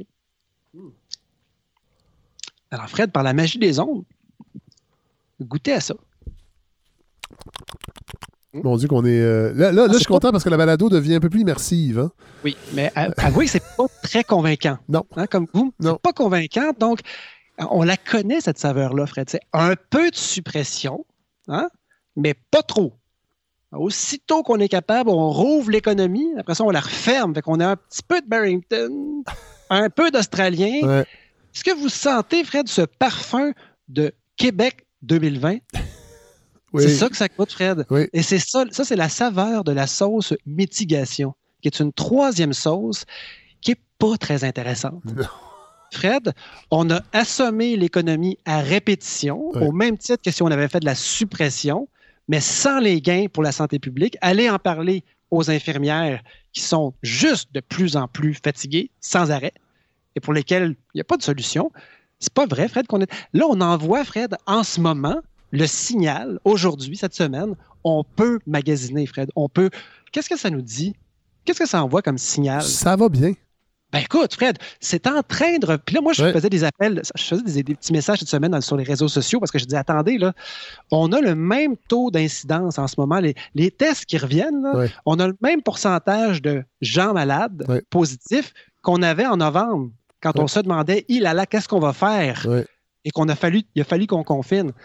Et là, on est en train de réouvrir, Fred. On n'est pas comme au printemps 2020. Là, c'est pas ça qui se passe. Ah, les tests ont baissé beaucoup. hein. On était, à, on était à 18 000, je pense, avant hier. Mais c'est pour ça, Fred, que ce qui est important, c'est pas le nombre de nouveaux cas, c'est le taux d'incidence. Et ça, Voilà. si vous voulez le trouver, vous allez sur le site de l'INSPQ. Il y a beaucoup, beaucoup de chiffres qui sont disponibles. là. Ouais. Et là, Fred, ce que j'entends dire, c'est ben là, c'est quoi, Godefroy? Qu'est-ce que tu nous dis? Qu'on retourne en confinement, c'est pas une vie, ça. C'est ça, qu'on- c'est ça que je me suis fait dire. Ouais. Sérieux, on n'est plus capable, là, on est content que ça réouvre. Ouais. Ce que j'ai envie de répondre, Fred, c'est attends une seconde. Ce qui n'est pas une vie, c'est ce qu'on fait en ce moment. Ouais. Confiner, voir des conférences de presse poche, pas avoir le droit de sortir de chez nous, euh, couvre-feu par-dessus ça. Puis là, oups, ça, ça va un petit peu mieux. Mais tu sais, retard dans les chirurgies, on voit, là, ça va durer des années. Puis là, on réouvre un petit peu, la relâche s'en vient, Fred. On va se faire reconfiner encore une fois. C'est ça, Fred, qui n'a pas d'allure. C'est la mitigation. Et là, ce qu'on se rend compte en regardant d'autres pays, c'est que la mitigation, et là, vous allez voir, Fred, dans les médias, ça va sortir de plus en plus, c'est déjà commencé. Il y a des gens qui lèvent la main en disant, des scientifiques qui disent, la mitigation du virus, ça ne fonctionne pas. Il faut viser à l'australienne la suppression. C'est plus difficile. Plus ton pays est grand, plus tu as des frontières, évidemment, plus c'est difficile. Mais on dirait que c'est vers ça qu'il faudrait s'en aller. Mais là, il y a des gens, Mme Lavoie me le disait, pour nous autres, il est peut-être un peu trop tard.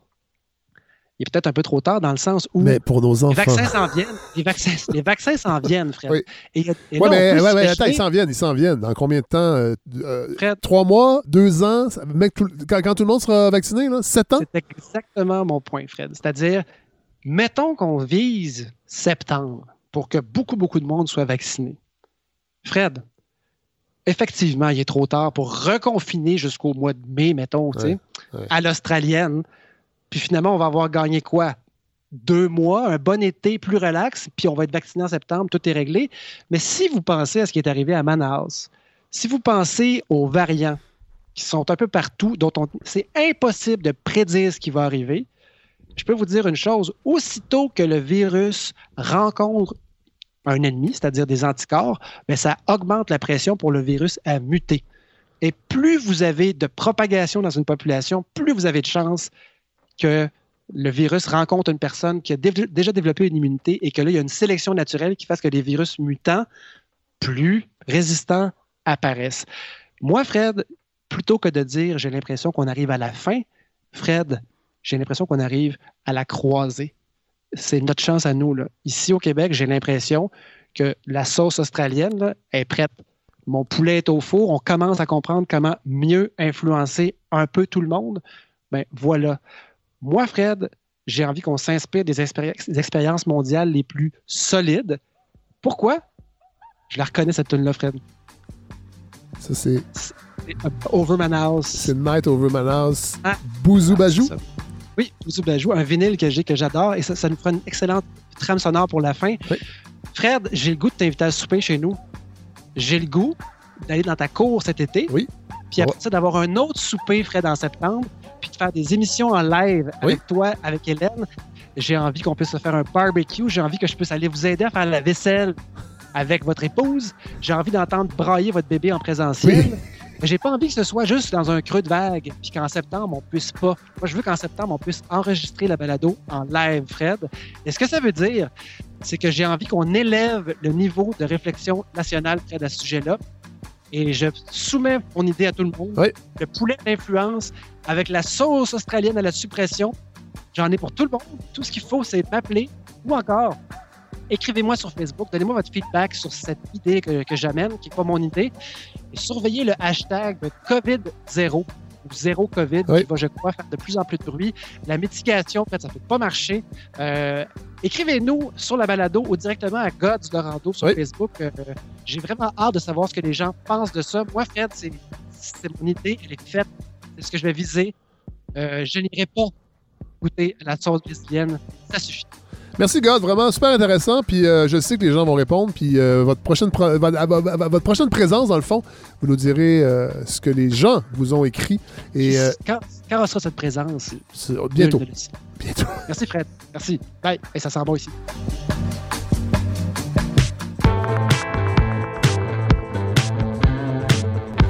Alors, on retrouve euh, pour un voyage virtuel, à défaut de le faire pour vrai, euh, Simon Jodoin, salut! Bonjour Fred, comment allez-vous? Ça va très très bien. Euh, beaucoup de réactions sur notre petite conversation non alcoolisée la dernière fois.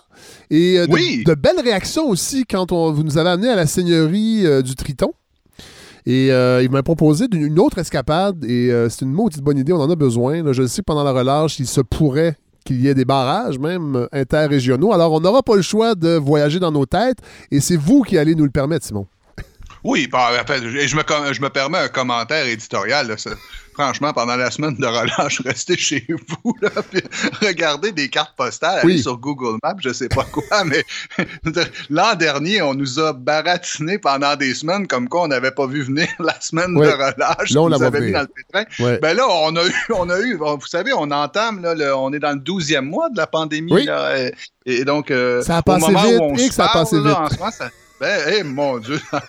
Un clin d'œil. C'est fou comme le temps passe vite quand on s'amuse. pas? J'ai pas vu le temps passer. Ah non, moi non plus, Colin. bon, ben écoutez, oui, bon, expérience immersive 360 euh, de storytelling, Oui. puis-je le dire comme ça. Alors, on- je vous amène aujourd'hui en promenade dans le fleuve, Oh, Fred. Rien, rien de moins. Non, aller se promener dans le fleuve, dans le bas Saint-Laurent, Oui. c'est- ou le bas du fleuve, comme on l'appelle. Vous savez, parfois, il y a des petites chicanes là, sur les appellations. Ah, le ben oui. nom officiel de la région, c'est le bas Saint-Laurent. Mais j'aime bien toujours dire le bas du fleuve, Oui. comme le chantait Gaston Mandeville avec son vieux dans le bas du fleuve. Et, euh, Ça- et, et VLB aussi, dans l'héritage, il parlait du bas du fleuve. Il parlait pas. euh, Ouais, ouais. ouais, Ouais, voilà. ouais, non. Bon, on peut appeler ça comme ça, tout Oui. à fait. Euh, ça fait partie de notre patrimoine. Oui. Et, et ce fleuve, cette colonne vertébrale de notre territoire, comme je vous l'ai, je vous l'ai parfois dit, l'image de la colonne vertébrale me semble assez bonne parce que vous savez, c'est, c'est ça qui vous tient debout, votre colonne vertébrale. Or, vous ne la regardez jamais en face. hein. C'est toujours un peu méconnu. Et D'où cet amour, sans doute, que j'ai pour le Bas-Saint-Laurent, cet endroit où vraiment on sent. C'est vrai aussi de l'autre côté, à Charlevoix, c'est vrai dans- sur la côte nord, mais le Bas-Saint-Laurent a cette, euh, euh, comment dire, cette aura euh, de- d'air salin, Oui. des battures, tout ça. Donc, j'ai toujours adoré ce- ce- cette région là où les terres agricoles, on, on dirait qu'elles se couchent dans le lit du fleuve. Oui. C'est bordé par les battures, c'est vraiment beau. Donc, cette colonne vertébrale qu'on connaît assez peu et dans cette région-là, donc euh, quand vous arrivez dans le Kamouraska, c'est assez évident. euh, Il y, a des, il y a, il y a les fameux caburons, ces petites montagnes qui sont très typiques de la région, et les îles dans le fleuve aussi, les îles qui sont mystérieuses pour la plupart d'entre nous. Vous allez me dire que Montréal est une île, Oui, c'est sans doute. Et parfois, parfois mystérieuse, bien que Parfois de moins en moins. Oui, mais bon, il y a des grosses vedettes hein, de- des, des îles du fleuve, comme l'île verte, évidemment, ou même l'île aux grues. Euh, l'île Christian où Bégin habitait- aussi, qui est une- salue, hein? qui est une grosse vedette, mais qui n'est pas une île. Non, non, qui n'est pas une île lui-même, fallait-il le préciser. mais euh, donc, ben oui, l'île aux grues avec sa naissante fromagerie Ah oui. euh, et, et où, où était Riopelle. Donc, mais la plupart des îles conservent cette aura de mystère, surtout quand on arrive dans le Kamouraska. Euh, et il y, a- il y a cet archipel des pèlerins à la, à la sortie 488 de l'autoroute 20, Fred. Euh, Oui. quand on redescend, on descend, on arrive entre Saint-André et Notre-Dame du Portage, on voit l'archipel du pèlerin. Le, le- le coup d'œil est magnifique. Et si vous passez par là, c'est certain que vous allez vous demander, mais comment peut-on aller sur ces îles? Ouais. Comment percer ce mystère? Eh bien, je vous invite justement en promenade aujourd'hui à l'île aux lièvres. Ah. L'île aux lièvres qui est un peu plus au large et qui est accessible. On, on peut aller s'y promener grâce au travail de la Société du Vénard. Il faut que je vous raconte un peu cette histoire-là rapidement. C'est un organisme à but non lucratif qui a comme mission première de protéger ces îles. Ça a été fondé par un monsieur Jean Bédard, lui-même biologiste avec une poignée de ses collègues. Et depuis le début des années 80, ils ont fait l'acquisition de quelques îles dans Ah le. Saint-Laurent. Ouais, notamment l'archipel des pèlerins, dont, je, dont- dont je vous parlais euh, il y a quelques secondes, l'île du pot à l'eau de vie, sur laquelle on trouve un phare, en anglais, le Brandy Pot, l'île du Brandy Pot. Donc, et, et là, il y a un phare, un, ancien phare où, où on peut aller habiter. Je vous en dirai On quelques peut, ah ouais, on peut, le, on peut le louer. Oui, ben l'an dernier, euh, il était fermé pour la pandémie. Je ne sais pas ce qui va arriver cette année, mais que, de toute façon, prenez des notes. là, la, la vie sur Terre va bien revenir Mais moi, un je, jour. non, mais Et- je fête mes 50 ans en juillet. Et, Ah, ben, euh, et j'ai envie de, de- de quiétude pour Ah, ben, entamer l'automne de ma vie. Alors, je chaud conseil. euh, c'est un, c'est une, euh, comment dire, une escapade parfaite pour amoureux. Oui. Je vous dis ça comme ça aussi en couple. Mais il faudra voir. Là, j'ai Ouais, pas ouais. pris tous les détails là, sur mais euh, les ouvertures et fermetures. Je veux pas non plus m'embarquer là-dedans Non, non, parce que non, des non. fois, on dit des choses. Après ça, c'est plus vrai. Oui, puis ça peut changer, hein, les variants s'en viennent. Peut-être qu'on Ouais. pourra à Ouais, ben, peine ça, sortir de la maison. Bon, alors un été de variance. euh, ben, alors, mais, mais prenez des prenez des notes. Ben oui. cas, cette, cette option-là existe. C'est vraiment fascinant. Et donc, l'île aux lièvres, c'est la plus vaste et aménagée pour des promenades de, de ces îles qui sont la propriété de Duvenor. On peut faire du camping, on peut s'y balader, on peut louer des Là, champs. là, n'y a des personne, chalets. personne y habite. Hein? Non, non, non, contrairement justement à l'île aux grues ou Ouais. l'île aux lièvres, là, dont, euh, l'île verte dont je vous ai Ouais. parlé, qui sont des, des plus. Non, l'île aux lièvres, personne n'y habite, sauf, c'est- c'est-à-dire les, les gens qui travaillent donc pour les lieux de villégiature Ouais. et qui travaillent à la sauvegarde. Je reviens dans quelques minutes sur la, sur la promenade comme telle, mais je veux vous dire que la mission première de la Société du Vénard, c'est bel et bien la sauvegarde de ces milieux naturels. Et pour financer cette activité première-là, ben, ben, il y a le tourisme, évidemment, comme, comme je viens de vous le dire. Il y a quelque chose de fascinant, c'est la récolte du duvet, de l'aider à duvet. Ah, l'aider oui. à duvet, c'est, oui, c'est un canard Oui. plongeur. Oui. là, euh, et, et son duvet est parmi les plus prestigieux et les plus coûteux au monde. Alors, je, je vous l'épelle là, si les gens veulent chercher un peu sur les moteurs à- à- de recherche, le E EIDER, l'aider à duvet, et allez voir un peu. Vous allez voir des produits de luxe de plusieurs milliers de dollars. On voit des édredons à 7 000, 8 000 euros euh, qui, qui se vendent à travers le monde. Donc, c'est vraiment quelque chose de prestigieux et ça sert donc à financer la sauvegarde Ah, des ouais. milieux naturels. Ouais, Wow. ça, je trouve, les- je trouve l'idée belle. Vous savez, des fois, dans les médias, on se demande comment on pourrait financer des projets. Ben oui. Ben, là, ah, ben, écoutez, euh, alors ce monsieur Jean Bédard et, et ses collègues ont eu cette espèce de coup de génie, en fait, de, pour protéger le milieu naturel de ces oiseaux-là et de, de plein d'autres espèces, on va récolter ce qu'ils ont de plus précieux, le vendre, ce qui va, ce qui, ce qui va être à leur bénéfice. Alors, je trouve ça vraiment intéressant. Pour- pour- Pourrions-nous parler d'économie circulaire dans ce cas-là? Ben oui. Là, il y, a, il y a- il y a- il y a un retour direct sur le milieu naturel de ces oiseaux. Mais là, ce qui- Simon, euh, vous savez, on, est, euh, on vit dans une époque particulière. Est-ce qu'on peut quand même garantir que ces animaux-là ne souffrent pas? Parce que si jamais des véganes m'écrivent après avoir, ent- après avoir entendu votre chronique, euh, les, les édredons là, euh, à 7000 ne sont pas véganes, mais il n'y a pas de souffrance. Hein? Non, mais en plus, écoutez, je, je, je, je, je m'étonnerais qu'un vegan vous écrive pour vous dire que personne ne souffre sur Terre. Mais, Non, mais il faut faire Mais- des trigger warnings. Là, je, veux que personne Ouais, soit ouais. blessé. Là. Oh là, vous me mettez dans l'embarras, mais je peux vous dire, euh, je me porte garant de, de, de cet homme-là, euh, M. Monsieur Bédard, qui Ouais. fait là depuis 40 ans, consciencieux, amoureux, Bon. avec un regard poétique sur, euh, Ah, sur cette nature-là. Écoutez, il a 82 ans, il est droit comme une barre, Bon. il est d'une intégrité, euh, en tout cas. Est-ce qu'il est queer? Ah, ben non, mais là, où est-ce que vous m'amenez? J'essaie de moderniser le ton de cette balado. Ah oui, oui, c'est ça. Alors, on Vous fait des blagues, on fait des euh, blagues, vous on- wokiser un peu votre, euh, votre vous, ch- vous cherchez à, à- à- vous, pourriez, euh, comment dire, diffuser des, des capsules sur TikTok, Fred, Ah. et, et poser toutes ces questions. Le temps manque, Ça pour euh, dire Simon, que- pour TikTok. Bon, bon, ben, le, le temps n'a pas l'air de Pour- vous manquer pour- en ce moment. Poursuivez. tout ça, tout ça pour dire que non, c'est fait de manière consciencieuse, écologique. Bon, et, et c'est l'idée est vraiment la sauvegarde de ces milieux-là et le confort des oiseaux, et éventuellement le confort de ceux qui peuvent se Ben payer oui. un édredon. Oui. Bon, toujours est-il que bon, on peut s'y rendre et c'est vraiment un de mes coups de cœur. Je rêvais d'y aller depuis plusieurs années. J'y suis allé cet été pour un, por- un reportage. Comme je vous dis, on, on peut séjourner sur l'île et euh, aller passer quelques nuits ou faire une balade d'une journée. Mon conseil, c'est vraiment de vous lever tôt et de prendre le premier bateau. Il faut vérifier avec eux parce que l'heure des bateaux change euh, selon les marées. Et quand vous prenez, vous vous levez tôt dans le bas Saint-Laurent, vous profitez de la- des, des premiers rayons du jour, la lumière est magnifique et là, vous embarquez sur leur bateau. Tout est vraiment réglé au quart de tour. C'est, irréprochable. Le, Wow. le- le bateau s'appelle le Renard. On, on se rend, je sais, il y en a peut-être un autre, mais celui qu'on a pris, nous, c'est, le Renard. Vraiment, euh, t- vraiment on, on voit que c'est, perfectionné. Là. C'est Ouais. pas, vous n'allez pas là en chaloupe euh, du tout. Là.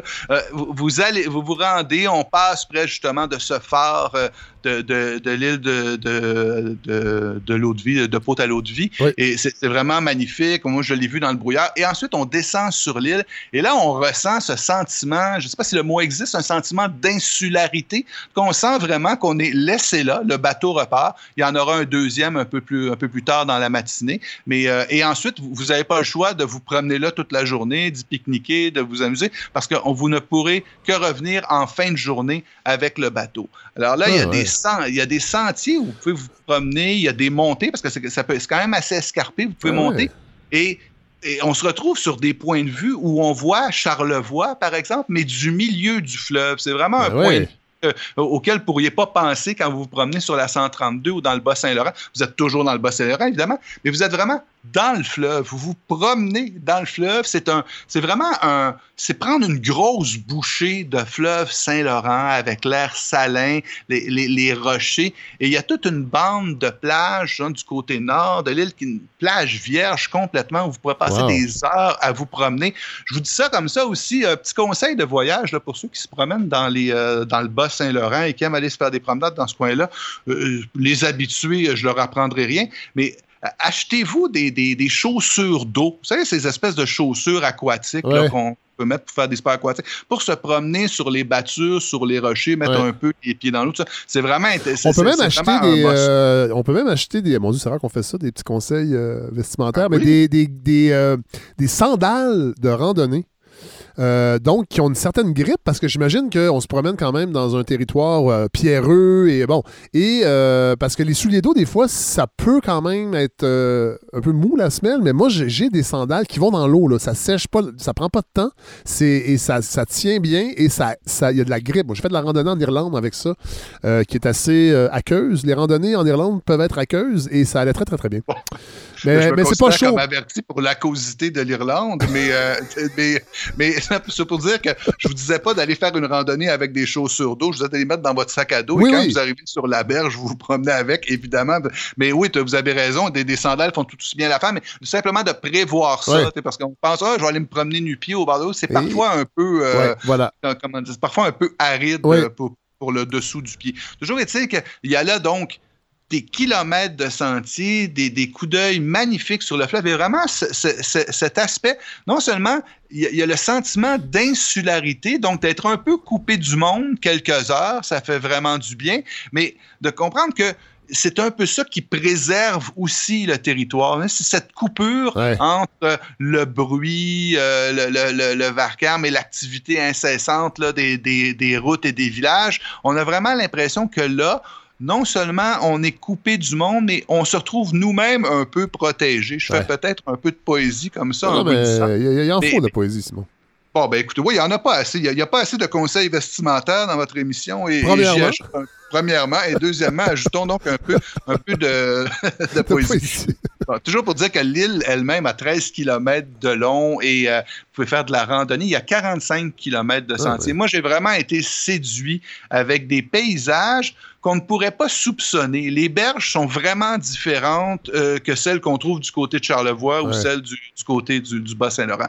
Donc, cette île aux lièvres, on revient le soir, toujours en bateau. Et moi, le sentiment que j'ai eu quand je revenais sur le, en, en bateau vers la rive à Rivière-du-Loup, au quai de Rivière-du-Loup, j'étais comme grisé, un peu Ouais. saoulé par Ouais. l'air marin, par le sel, et évidemment, qu'il fasse beau ou pas, bon, évidemment, si vous allez là trois jours et qu'il pleut à pluie battante, vous allez peut-être trouver que, Ouais. que, que, bon, que, que vous aurez vite fait le tour de votre petit chalet, mais ça vaut la peine d'aller s'y promener. Je sais aussi qu'il développe, il mise beaucoup sur le développement du tourisme d'affaires. Imaginez, on pourrait faire le, le, le congrès annuel de la balado Ah de oui? Fred Savard. Fred, on pourrait... Un lac à l'équipe- l'épaule, un lac à l'épaule dans le fleuve. ben, dans le fleuve, c'est ça. mais, mais, mais je vous dirais qu'évidemment, c'est un des endroits au, au pays où le fleuve est le plus beau, mais particulièrement sur ces îles-là et de voir le travail de fou qui a été fait, Si- même si vous avez des, comment dire, des velléités technologiques, Ouais. c'est fou de voir parce qu'ils sont complètement autosuffisants. Et Alors, il y a les panneaux solaires, il y a tout ce qui a été installé Ouais. et, et tout ça a été amené. Ah ouais. Jean Bédard, il a commencé ça il y a 40 ans, Ah mais il, il amenait les matériaux en bateau. Là. Ah et, bon, aujourd'hui, on a des bateaux euh, plus évolués, euh, bon, à la fine pointe de la technologie, mais quand, quand on regarde ça, on sent aussi tout le tout l'effort Ouais. qui a été mis pour rendre ce lieu-là accessible. Donc, quand on s'y promène, quand on profite des installations, on est aussi imprégné d'un immense respect pour ceux qui ont fabriqué ça. Il y a Ouais. quelque chose de très, euh, un rapport très organique au travail des humains pour sauvegarder la nature sur une île comme celle-là. Wow. Donc, c'est mon conseil. Comme je vous disais, je vous mets, euh, je vous mets toujours une galerie photo. Donc, on va la Ben mettre oui. sur la, la page euh, Facebook des, du- de Tour du Québec.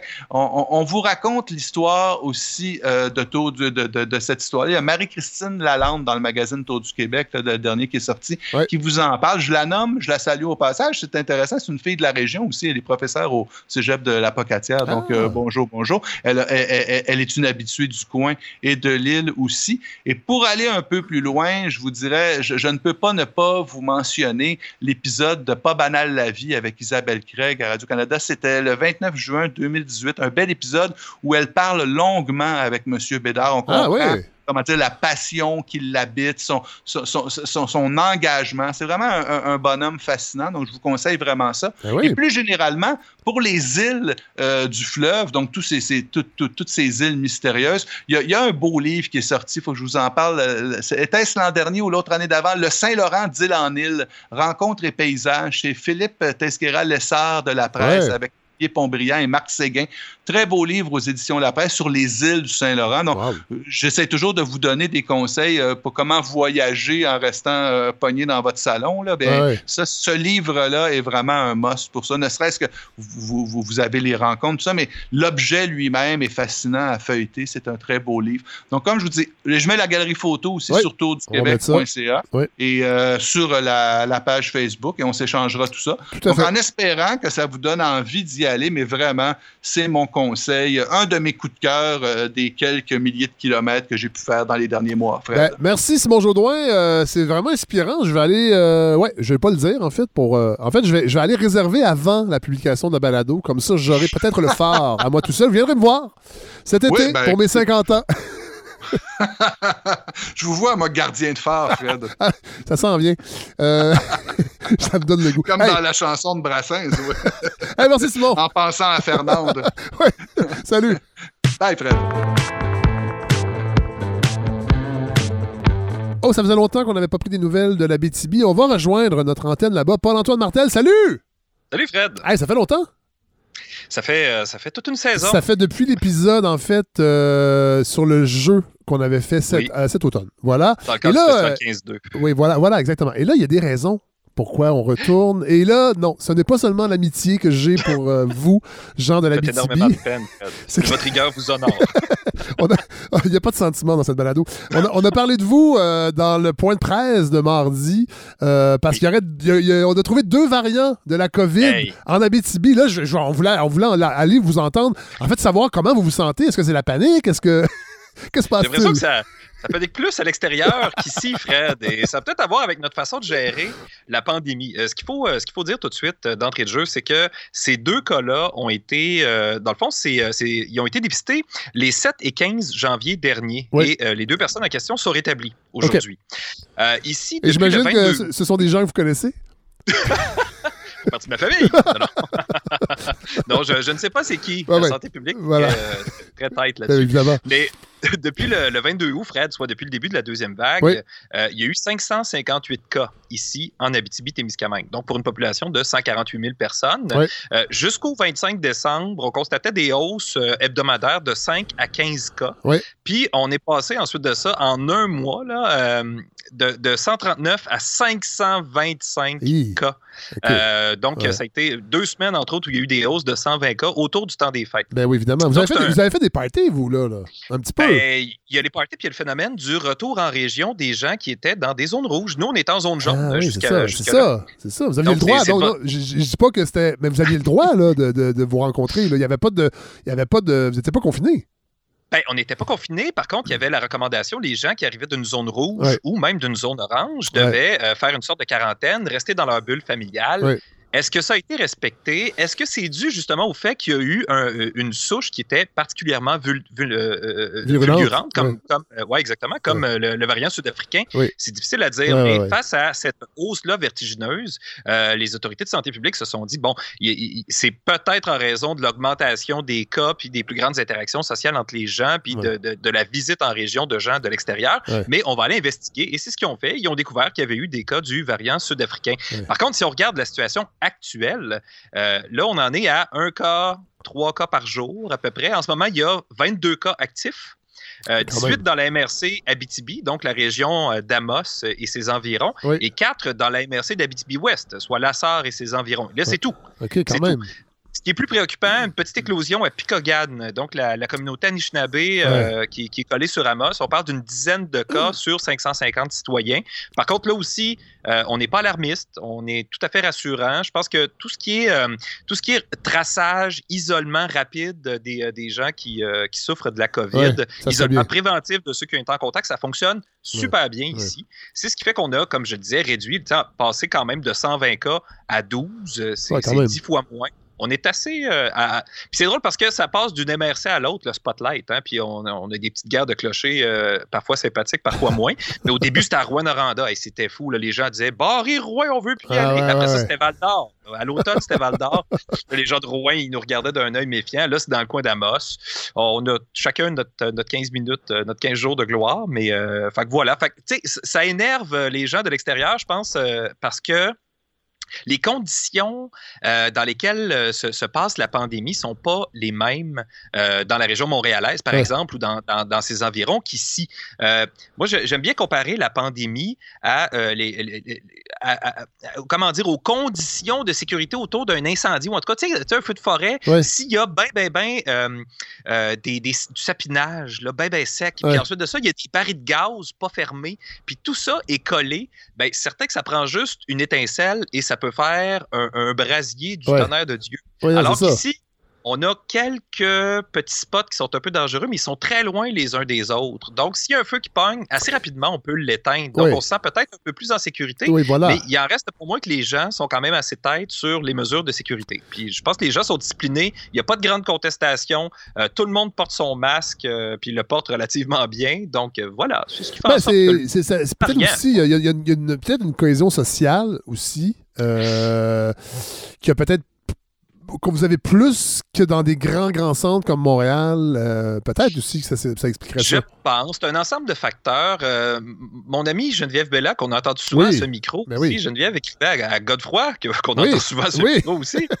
Euh, écrivait qu'on. euh, Je pense qu'on prend mieux la pandémie ici, notamment en raison du fait que euh, ça, ça se vit mieux. On a de l'espace. Ben, il y a ça. Hein, il y a, Oui, il y a c'est- une grande proportion de gens qui habitent euh, dans des maisons, par exemple. On, on a pu continuer à avoir nos activités. Ben Euh, oui. Nous, les kids, on pu faire euh, du sport dans des ligues organisées en, en prenant soin d'avoir certaines précautions quand même. ouais. Mais la vie a pu continuer. Fait que, tu sais, d'avoir certaines contraintes, bon, on bougonne un peu, mais on le fait. Mais là, euh, ailleurs, j'imagine, là, vous êtes confinés depuis super longtemps. À un moment donné, les gens en stand peuvent être Oui. exaspérés, peuvent Oui. tricher peut-être un peu plus. Et les conséquences d'une tricherie comme ça peuvent être beaucoup plus dramatiques Non, ici. Parce ça. que je dirais pas que les gens sont parfaits, là. Ça a triché ici aussi, Oui, oui, mais c'est pas les mêmes impacts quand ça arrive. Ben, visiblement. Bon, Visiblement. cela dit, Mais Moi, j'aime bien que ça montre, Fred, euh, dernière chose, que Oui. ça montre notre ouverture sur le monde. Oui. Hein? C'est pas parce qu'il est sud-africain le variant qu'on l'accueille pas.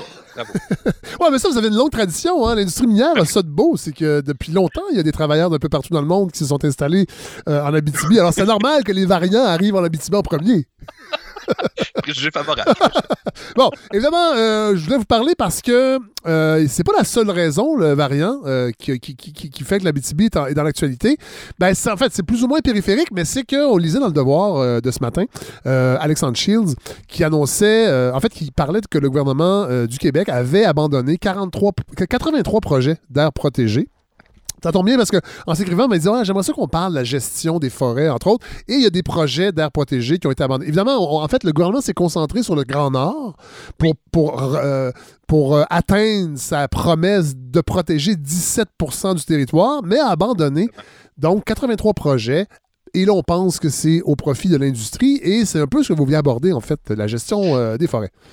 Ben, c'est parce qu'il y, a- il y a toutes sortes de petites nouvelles qui pop comme ça à gauche et à droite. Fred, vous parlez donc de, de ce texte-là euh, d'Alexandre Shield que j'ai même pas encore lu. Ouais, Hein? Fait ouais. qu'on voit que c'est vraiment dans l'air du temps pour que tous les deux on soit intéressés par ça. Tout à fait. Euh, mais il y, avait un, il y avait un texte dans la presse, je pense, euh, ce week-end, donc, euh, qui était sur, sur des gens qui étaient mécontents des processus de consultation autour des droits de coupe qui sont Oui. attribués, surtout à proximité des lieux de villégiature, Oui. même des lieux de résidence de certaines personnes qui sont en ruralité, mais en ruralité euh, plus en forêt là, qu'en qu'en milieu agricole.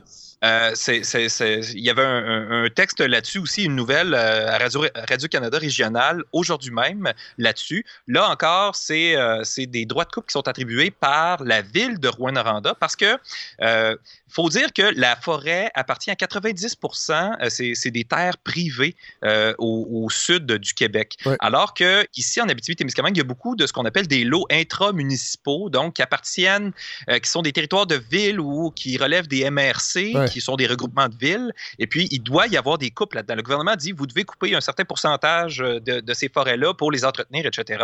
Donc, Donc, c'est pas, sont- pas au profit de l'industrie nécessairement. C'est des coupes demandées, là, je veux juste être sûr que je comprends bien, à des fins de, de, de- de gestion de forêt? Oui, exactement. Mais parfois, ça peut être, ça peut être attribué à des industries qui vont récolter le bois puis qui vont, Ouais, euh, ok, qui vont serrer dans leur processus. Ouais, ouais. euh, des, Économique. il- ce bois-là est vendu éventuellement. Il est utilisé. C'est Ok. pas juste pour faire des, des cordes de bois. Je comprends. Euh, ben, puis, mais il y en a, il y en a que oui. Oui. Donc, tout ça pour dire que euh, euh, qu'est-ce qu'on coupe? Euh, combien on en coupe? Ouais. Où on coupe? Ouais. Euh, qu'est-ce qu'on fait avec la forêt? Il y, a, il y a des études qui prouvent que garder une forêt debout, euh, ce serait plus payant que de la couper en entier euh, puis de vendre tout Oui. le bois parce que on peut avoir, euh, par exemple, du, de- de- du plein air qui se fait là-dedans, des sentiers, on peut avoir des centres d'interprétation, il peut y avoir de la collecte de produits forestiers non ligneux, par exemple des bleuets, par exemple des champignons, par exemple des huiles essentielles de toutes sortes, De l'ail sauvage. De l'ail sauvage, de l'ail des, c'est des bois Oui. de la fougère. En tout cas, il y, a- Oh oui. il y en a plein, il y en a plein. Fait que là, à partir de là, est-ce que c'est nécessaire qu'on coupe absolument, qu'on continue? Euh, puis ça, c'est le dilemme qu'on peut rencontrer dans une région comme ici, de poser cette question-là. Mais est-ce qu'on est allé au bout euh, d'une certaine vague de l'industrie forestière? C'est-à-dire de vouloir continuer à produire des matériaux de construction, Ouais. des fois de faible qualité, euh, qui ont peu de valeur ajoutée parce qu'ils ne sont pas transformés, donc juste Ouais, du c'est ça. 2 par 4, un peu tout croche. qu'on exporte. ben, qu'on exporte puis qu'on transforme pas du tout, du tout ici. Ouais. Si on faisait chantier Chibougamau, ils sont installés à Chibougamau, ils réussissent à être rentables quand même parce qu'ils font du produit à valeur ajoutée, des, Ouais. des immenses poutres. Ils peuvent faire des ponts avec ces poutres-là. Ouais. Ils aimeraient qu'il y ait plus de construction à l'aide de charpentes en bois qui se fassent euh, plutôt qu'en béton. Donc, il y a là des, des- des options. Mais qui décide de comment la forêt est exploitée? Radio-Canada essaie de parler au ministère des Ressources naturelles, euh, même pas des ressources naturelles, de la, de la forêt, de la faune et des parcs. C'est à peu près impossible. Ils prennent des décisions, on les apprend à la dernière minute. Ouais, ouais. Pour les aires protégées, il n'y a, pas moyen de négocier avec le ministère de l'Environnement, qui a à peu près personne de toute façon pour répondre au téléphone. Ouais. Tout le monde est en télétravail en plus. Donc, il, y a- il se passe une situation où les Québécois sont un peu, euh, sont un peu déconnectés de l'avenir de leur forêt puis de leur propre environnement. Puis ça, il y, a, il y a là quelque chose, il me semble, qui, euh, qui, qui- qui nous montre que le gouvernement ne fait pas une priorité de l'adhésion des gens puis de l'information qu'il leur donne par rapport au territoire. On est déconnecté de notre territoire. Ça, ça a des impacts un peu partout. On est déconnecté, en fait, de- d'être québécois. Puis là, je vais, je vais très loin, mais je, je- lisais, j'ai commencé à lire un essai qui parle justement du lien entre l'identité et le territoire, puis le territoire comme tremplin au développement de la société québécoise. L'essai en question, euh, Écoutez, euh, Fred, si, euh, si je parle comme ça, euh, je serais capable de retrouver le titre, mais euh, je Ah. vous l'enverrai, en fait, puis Ben vous oui. partager sur votre page Facebook. C'est quelque chose qui est sorti il y a deux ans. Fort intéressant, fort intéressant. Donc, tout ça pour dire que moi, je trouve que ce gouvernement-là, comme celui qui l'a précédé et celui qui l'a précédé, ne fait pas beaucoup d'efforts pour redonner du pouvoir aux gens sur leur territoire, Et c'est très- redonner un, un sens d'appartenance à ce territoire. Et c'est très étonnant parce que ce gouvernement-là, de François Legault, entre autres, joue beaucoup sur l'identitaire, mais il, il- il- il appuie sur des leviers, entre autres la loi sur la laïcité. On fera pas le débat de cette loi-là, mais ça, ça fonctionne, euh, bien qu'elle est incomplète, que la laïcité, elle est, euh, elle est vraiment dans des, des secteurs particuliers euh, de la vie québécoise, parce qu'il aurait pu aller bien plus loin. Et de l'autre côté, ben, il y a quelqu'un comme vous qui, effectivement, soulevé que l'identité, c'est aussi, c'est beaucoup le territoire. Et, et là, on a encore une vision du 20e siècle de raser, faire du 2 par 4 puis exporter ça à- à- en espérant avoir le meilleur prix possible.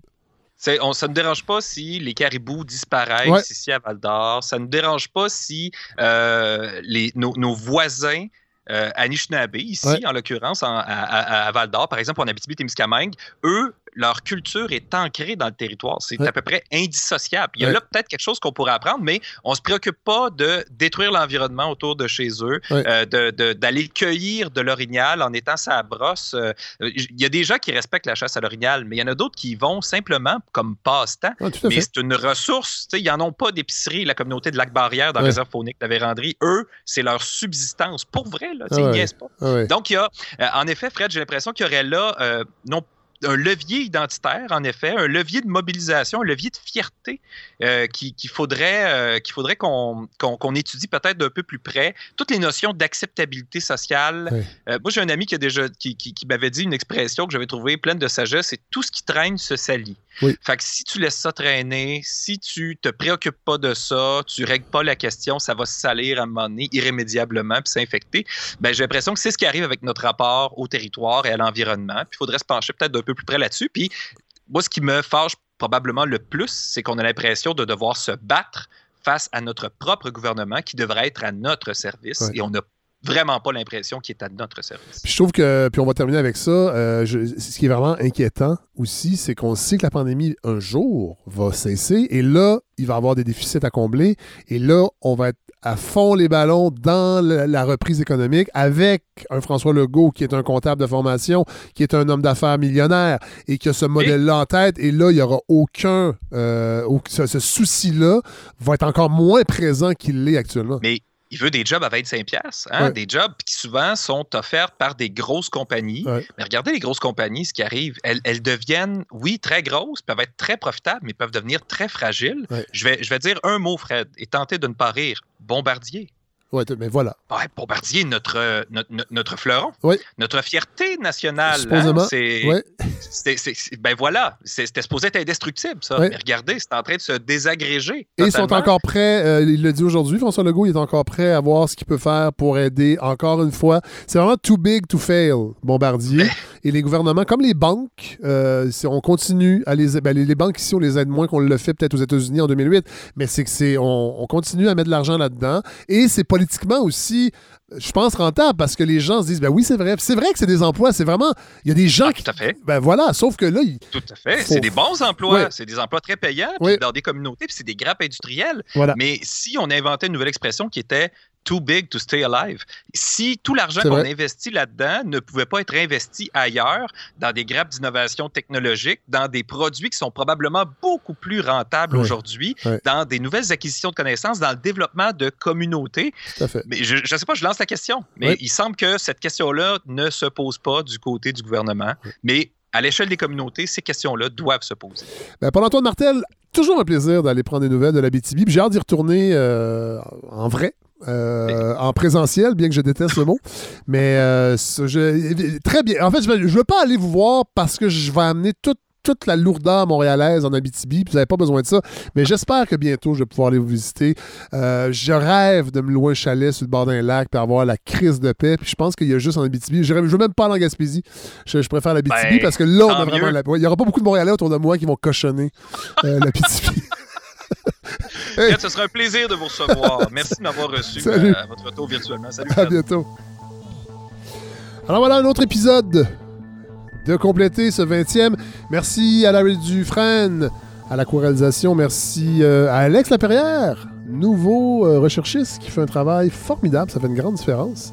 C'était offert à me donner un coup de main et euh, vraiment, la balado en profite. Merci à Andréane Obansawin qui me donne un bon coup de main pour, euh, pour le- les médias sociaux. En fait, c'est elle qui s'en occupe de main de maître. Euh, Tantôt, Paul-Antoine euh, Martel parlait d'un livre qu'il est en train de lire et il, il s'en rappelait plus. Il m'aurait écrit par la suite et je vais vous le donner. C'est drôle parce que on parle de, communauté, de la balado. Ben, le livre qu'il est en train de lire, c'est Rêver le territoire de Geneviève Dorval-Douville et de Jean-François Gingras. Jean-François Jean-François Gingras, qui est un membre très actif de la communauté, qui supporte le projet depuis le début, qui m'écrit souvent pour me faire euh, part de ses commentaires, suggestions. Alors euh, voilà, c'était le livre euh, qui, que, Paul-Antoine est en train de lire. Alors je voulais quand même le souligner, c'est important. Pour ceux qui écoutaient la balado à sa sortie le samedi, aujourd'hui on est le 13 février, je sais qu'il y en a qui vont l'écouter un peu plus tard, mais sachez que ce soir, je serai sur Twitch, sur la plateforme Twitch, pour une prestation DJ pour la Saint-Valentin. Je l'avais fait euh, le 31 décembre, très très amusant, très plaisant. Euh, vous étiez presque 200 euh, le 31, donc à se brancher, c'est en direct et vous pouvez entendre la musique que je mets et danser. Vous bougez les fesses à la maison, donc ce sera ce soir sur Twitch. Vous n'avez qu'à faire une recherche pour ma page qui est le DJ Fred Savard, très simple. Sinon, tous les détails sont sur ma page publique Facebook également pour se connecter, mais c'est très simple et c'est vraiment très agréable. Autre mission que je vous euh, confie d'ici le prochain épisode, c'est d'écouter les Hardings, la pièce de théâtre euh, d'Alexa Burgère qui sera diffusée euh, à Télé-Québec vendredi prochain, le 19 février. Euh, c'est entre autres sur Mégantic. En fait, c'est à, c'est à partir de ce qui s'est passé à Mégantic, mais la réflexion de la pièce est plus large que ça. Sauf que ce sera une bonne préparation pour l'épisode du 20 février où je recevrai Anne-Marie Saint-Cerny, euh, cette femme qui a, euh, écrit euh, le livre Mégantic, qui a inspiré entre autres la pièce Les Hardings. Si ma mémoire est bonne. Sauf que ce livre-là, moi, je l'avais pas vu passer à l'époque. Je l'avais pas lu. Et là, euh, justement, avec Alexandre Laperrière, le recherchiste, c'est lui qui m'a suggéré hey, tu devrais lire ce livre-là. Il est encore d'actualité. Il me suggérait de le lire et euh, j'ai fait OK, mais en même temps, j'étais comme moi, hein, ça fait quand même trois ans, Mégantic, tout ça. Et bon, que- quelle, quelle hésitation que j'aurais jamais dû avoir. Le livre m'a vraiment euh, scié les jambes. Euh, premièrement, c'est extrêmement bien écrit, ça se lit vraiment comme un polar, mais c'est aussi une charge incroyable sur le plan, en fait, tous les manquements politiques, les, les- les- le- les manquements corporatifs, si on pourrait dire, entre autres, mais qu'est-ce qui a mené à la tragédie, qu'est-ce qui n'a pas été fait, l'après... euh, tragédie également, comment on a reconstruit Mégantic, les pressions politiques, les pressions du monde des affaires. C'est vraiment un livre qui m'a complètement fasciné, qui est une bonne brique quand même et que j'ai lu d'un trait. Et ben, euh, je trouvais que c'était une bonne idée de recevoir Anne-Marie Saint-Cerny pour reparler, faire un peu un bilan aussi de trois ans après. Qu'est-ce qui a changé? Est-ce qu'on est plus en sécurité? Euh, mais vraiment, je suis content, elle a accepté. Donc, mais je pense que pour se préparer, ça pourrait être intéressant également de voir la pièce qui sera diffusée à Télé-Québec vendredi soir, le 19. Alors voilà, je vous remercie d'être encore à l'écoute, de m'écrire, de m'inspirer euh, des sujets, des réflexions. Euh, vraiment, euh, merci. Et ben, on se retrouve la semaine prochaine. Bonne semaine. Faites attention à vous. Portez un masque ou faites comme Christian Dubé. Portez-en deux. Prenez pas de chance. N'attendez pas que la santé publique vous le dise. Je trouve une bonne idée des fois de doubler le masque dans certaines circonstances. Moi, j'y crois et c'est pour ça que je le fais le plus souvent possible. Voilà. Hey, on fait attention, on se revoit très bientôt. Salut!